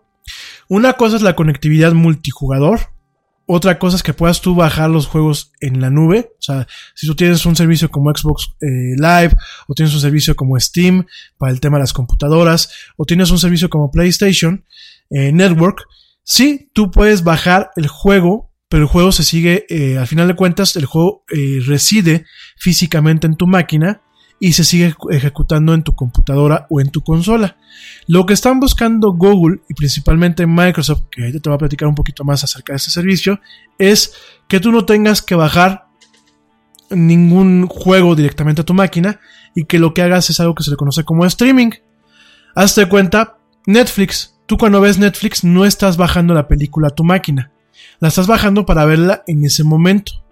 Pero si empieza a fallar la conexión de internet o tienes algún problema, ¿qué pasa? Ya la dejas de ver. Existe el modo para poderlo bajar y, verlo, por ejemplo, en los dispositivos móviles, algunos contenidos. Pero usualmente la forma en la que todo el mundo utilizamos Netflix es a través de este modo que se llama streaming, que también se le conoce como flujo. Streaming es flujo, ¿no? Entonces, eh, lo, que, lo que están buscando Microsoft y Google, y ya lo hizo en su momento eh, PlayStation, pero con malos resultados, es ofrecer un servicio en donde yo tengo una consola o tengo una computadora o tengo un teléfono en donde puedo jugar un juego que requiere un hardware especializado, una consola de alto nivel o una computadora con buenas especificaciones, pero que lo puedo jugar utilizando el streaming directamente en mi teléfono, en mi tablet, en una computadora o en una consola especial. Ya en su momento han salido, eh, han salido servicios como OnLive, como Nvidia eh, GeForce Now, como Goeku, el mismo PlayStation Now, que son servicios que te permiten jugar ciertos juegos sin que tú tengas una máquina poderosa o, si, o bien sin que tú los tengas descargados en tu computadora a través de lo que es este servicio de streaming. Eh, han sido servicios que tienen respuestas mixtas. Primero porque son costosos. La alternativa que plantea PlayStation es costosísima, es un robo en despoblado. Ese es el primer punto. Y el segundo punto, que es el, más importante, es el tema de la latencia. ¿Qué es la latencia? ¿Qué es el, lag, como se le conoce en el término eh, digital? El lag es desde que tú metes un comando, ya sea en el teclado, en un juego, o principalmente en un control, en un control de videojuegos, tú metes un comando y tú ves esa reacción en la pantalla. Esos milisegundos que ya pueden haber muchas veces en, desde un control a una consola, sobre todo en las consolas modernas, o bien pueden haberlo desde que tú lo ves en la televisión, no tanto por la consola ni por el control, sino por la latencia que se tiene en las pantallas. De hecho, hay muchas pantallas que tienen un modo que se llama el modo de videojuego. El modo de videojuego, para la gente que lo ha visto muchas veces en las televisiones, ¿qué es lo que hace? Las televisiones modernas tienen tienen procesadores que lo que hacen es tratar de mejorar la imagen lo más posible. Mejorarla o hacerla eh, lo más agradable eh, subjetivamente hablando. Entonces, todo este tema de este procesamiento, que se conoce como postprocesamiento, eh, tiene obviamente tiene una desventaja. Tienes una latencia. Tienes una demora. Usualmente la demora no afecta cuando estás viendo un programa, una película, estás viendo un programa de televisión, no tienes un, problema porque todo ese procesamiento se hace sobre un buffer y tú ves ese programa con, con retraso de milisegundos. Pero no te afecta, o inclusive de segundos. Pero a lo mejor no te afecta. No te afecta porque últimamente tú estás viendo un programa. Afecta cuando hay una interacción y lo que tú quieres pues es, es, que lo que tú mueves en el mando aparezca luego, luego en la pantalla. El modo, el modo que le llaman para videojuegos que tienen muchas pantallas modernas, no es ningún modo especial. Lo único que hacen es apagar este procesador. Eh, de, hecho, te dice muchas veces la televisión, la imagen puede verse afectada, ¿no? La calidad de la imagen puede verse afectada. Lo que hacen es apagar todos estos filtros digitales y apagar todo este procesador. Y lo que hacen es mostrar la, la imagen la imagen cruda como viene directamente del puerto HDMI o del puerto digital al que va conectado la consola. Entonces, eh, fíjate, y, en torneos, sobre todo a nivel profesional, el lag puede ser la diferencia entre que un jugador gane en un torneo de batallas o en un torneo de esos de first person shooters como Fortnite o en un peleo de, pues sí, de, de peleas callejeras, puede ser la diferencia entre que alguien gane o alguien pierda milésimas de segundo pueden ser la diferencia. Entonces por eso se cuida mucho este tema. Y el tema de los videojuegos, hay videojuegos, por ejemplo, pues de peleas, de shooters, así como Halo, como este, como Fortnite, que cuando tú tienes eh, esta demora, este lag, entre lo que se, le conoce input lag, como lag de entrada, si tú tienes demoras, pueden ser la diferencia entre que te alcanzaste a voltear y pegarle un francotirador en el juego o directamente el francotirador te pegó. Entonces, eh, esto es un tema por el tema eh, por el cual la cuestión del streaming de los videojuegos, además del costo, no ha tenido éxito. Y otro punto también es que al momento de que es un es en el tema del streaming eh, de películas es un streaming de una sola dirección. Todo el flujo va solamente hacia tu televisión o hacia tu computadora para ver una película. En el tema de streaming de videojuegos va en dos sentidos va en el sentido hacia tu, hacia tu dispositivo y va de lo que tú mandas al servidor donde está el videojuego. Ahí ya tienes también un tema de demoras. Obviamente, afecta si la conexión de internet no es buena. Y de hecho muchos de esos servicios te piden que estés muy cerca a un centro de datos y que tengas una conexión de internet por encima de los 25 megas eh, de bajada y de subida. Usualmente son conexiones que son simétricas cuando en muchos mercados a nivel internacional, aún en fibra óptica, las conexiones son asimétricas. Y es curioso, yo no sé por qué aquí en México Telmex lo maneja así, porque en el ADSL el tema de eh, la conexión asimétrica tiene una razón técnica, pero en la fibra digital no. De hecho, debería ser una conexión netamente simétrica. Tienes tanto de bajada y tienes tanto de subida que es igual. Pero bueno, Telmex en ese sentido, así como otras empresas en otros países, se han colgado de eso. Y te ofrecen tus 100 de bajada y tus 10 de subida. Y ahí tienes un problema para ese tipo de console, de, de plataformas, ¿no? En ese sentido, bueno, pues este directamente eh, Microsoft ya en su momento lo anunció, pero aquí lo está comentando de una forma oficial. Se llama Proyecto xCloud o Project xCloud. Está diseñado para trabajar a, través de consolas, PCs y dispositivos móviles. Y eh, pues es un proyecto que lleva mucho tiempo trabajando eh, Microsoft, lleva ya varios años. Directamente hay una, una división de Cloud Gaming, así se le conoce, una división especial que está eh, liderada por Karim Choudhury.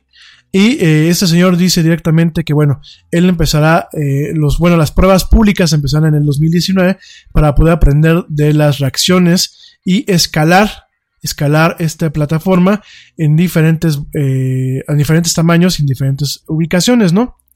Para esto, la, digámoslo así, la diferencia de las demás plataformas, o digámoslo así, la diferencia que está planteando Microsoft, es que directamente eh, Microsoft está diseñando servidores especiales, eh, servidores especiales para eh, esta plataforma. De hecho, son servidores xCloud, así se le conocen, que se conectarán en sus centros de datos que intentarán minimizar a números, yo creo que hasta el momento increíbles, lo que es la latencia, lo que es el lag, eh, utilizando métodos eh, avanzados de eh, tráfico en redes, combinados con lo que es la codificación y la decodificación de video, de tal forma que inclusive el streaming de videojuegos sea posible hasta en redes 4G, en redes celulares, ¿no? Entonces es un proyecto muy ambicioso, es un proyecto que sí ya fácilmente tiene eh, dos años de que nos enteramos eh, que Microsoft estaba trabajando en esta área. Estas pruebas públicas empezarán el año que viene, seguramente solamente para Estados Unidos.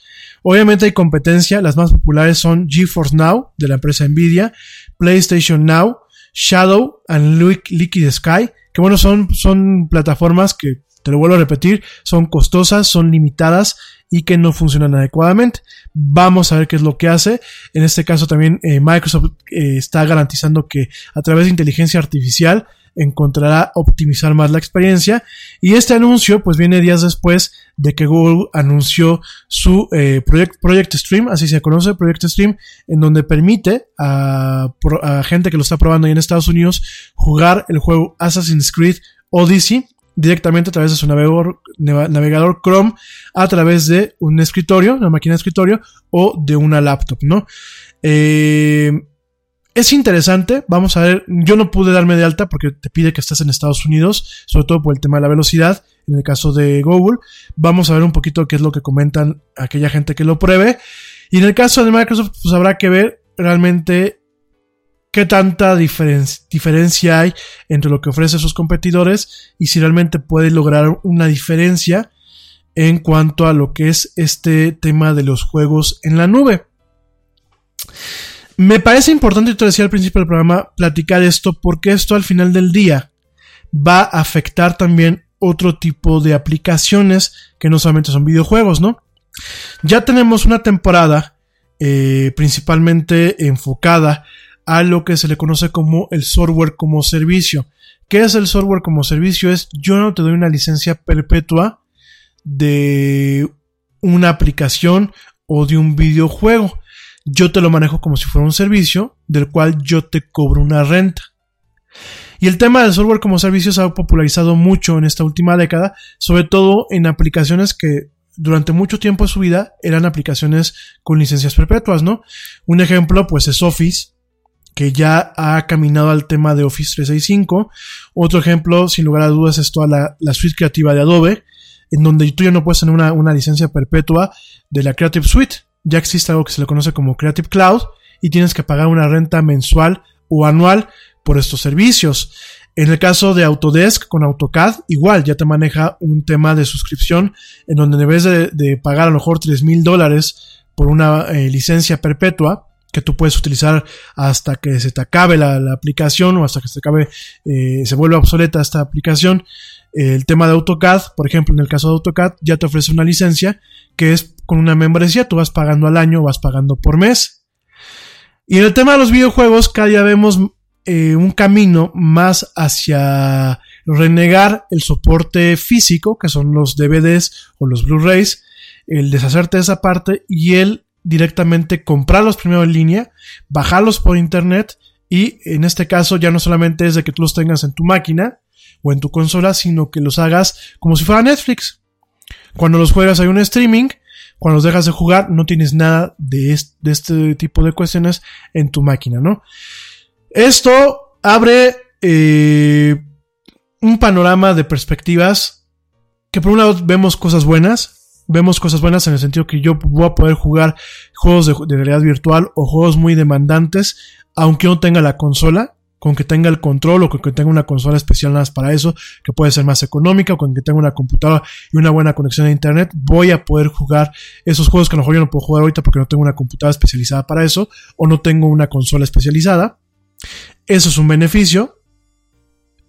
Voy a poder jugar juegos sin tener que bajarlos lo cual también es un tema de beneficio, sobre todo la mayoría de los que tenemos Xbox eh, One normal o PlayStation, los discos son muy limitados para los tamaños de videojuegos que ya ahorita, ¿no? Entonces, ¿qué es la, ¿cuál es la opción? Pues muchas veces tienes que estar desinstalando y borrando juegos, o bien comprar un disco duro adicional para poderlos cargar ahí.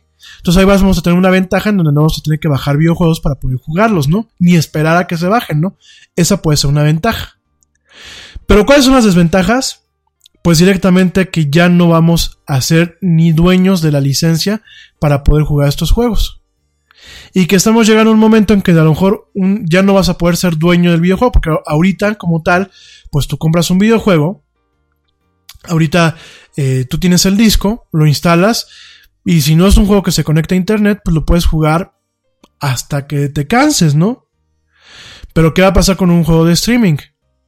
Que si a lo mejor ya no te lo venden, sino, oye, tú quieres jugar este Street Fighter, pues vas a tener que pagar una renta mensual por Street Fighter, ¿no?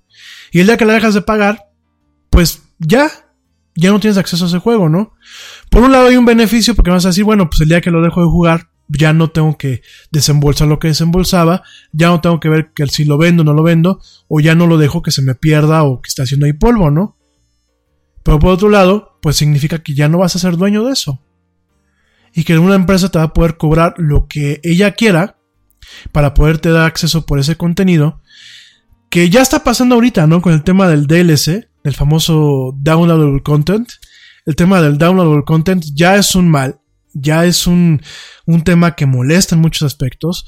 El tema de los videojuegos que a huevos se conectan a internet ya también es fastidioso.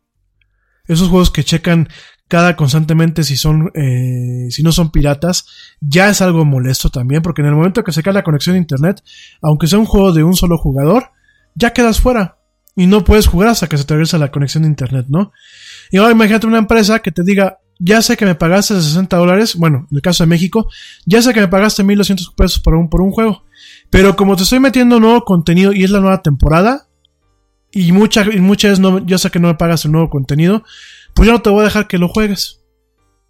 Oye, pues ya te lo pagué completo así, pero es para un servicio de streaming.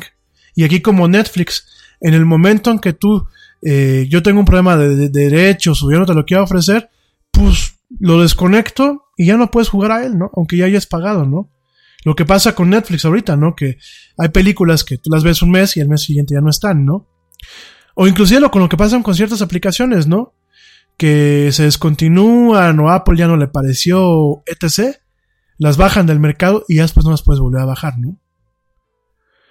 O en el tema del software como servicio, dejas de pagar tu mensualidad ya no puedes utilizar ni Photoshop, ni Illustrator, ni varios servicios, ¿no? Entonces, nada más fíjate el, el problema que puede dar una plataforma así, ¿no? Por supuesto están las virtudes, los beneficios, que son bastantes, pero también están este tipo de desventajas, de los cuales las corporaciones hoy en día pues pueden usar y abusar a como ellos les convenga, ¿no? Pero bueno, oye, pues ya llegamos al fin de esta emisión. Yo te agradezco que hayas estado conmigo estas dos horas de programa. Te agradezco que, bueno, pues hayas estado aquí el día lunes. Yo te espero mañana en una emisión más de esto que es la del Yeti, en punto de las 7 pm hora central de México, para seguir platicando de mucha actualidad, mucha tecnología y muchas otras tantas cosas más.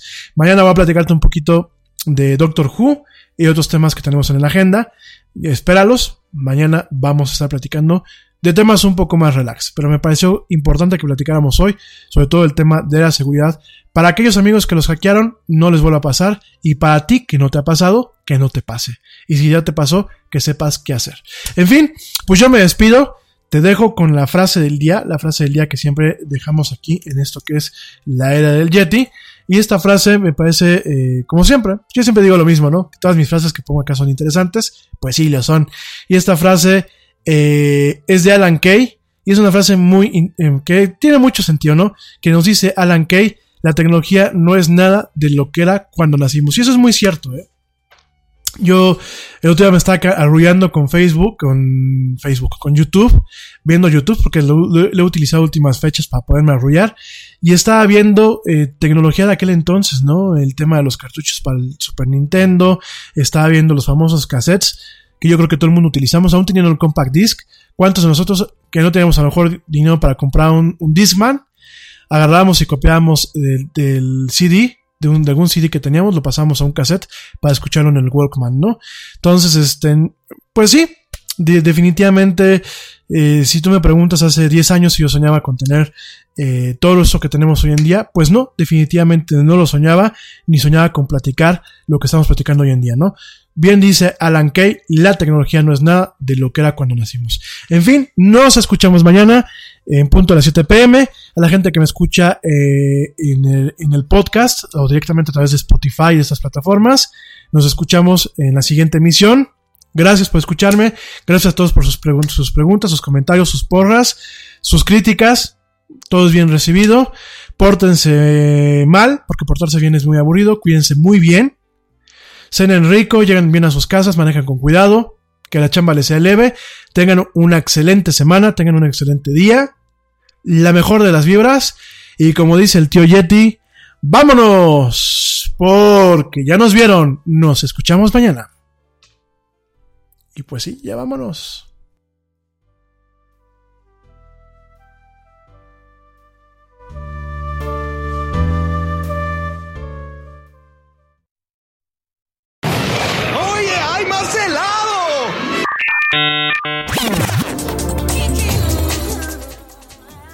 Que la actualidad no te deje helado.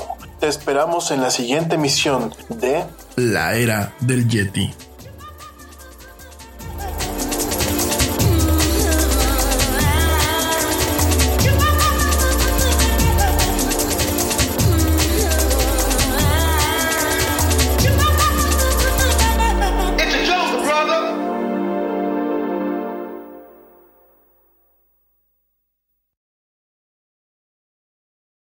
Te preocupas por la salud de tu familia y hoy un sistema inmunológico fuerte y una mejor nutrición son más importantes que nunca. Es por eso que los huevos Egglands Best te brindan más a ti y a tu familia. En comparación con los huevos ordinarios, Egglands Best te ofrece 6 veces más vitamina D y 10 veces más vitamina E, además de muchos otros nutrientes importantes, junto con ese delicioso sabor fresco de granja que a ti y tu familia les encanta. No son tiempos ordinarios, entonces, ¿por qué darle a tu familia huevos ordinarios? Solo Egglands Best. Mejor sabor, mejor nutrición, mejores huevos. Te preocupas por la salud de tu familia y hoy un sistema inmunológico fuerte y una mejor nutrición son más importantes que nunca. Es por eso que los huevos Egglands Best te brindan más a ti y a tu familia. En comparación con los huevos ordinarios, Egglands Best te ofrece 6 veces más vitamina D y 10 veces más vitamina E, además de muchos otros nutrientes importantes, junto con ese delicioso sabor fresco de granja que a ti y tu familia les encanta. No son tiempos ordinarios, entonces, ¿por qué darle a tu familia huevos ordinarios? Solo Egglands Best. Mejor sabor, mejor nutrición, mejores huevos. Cyrus,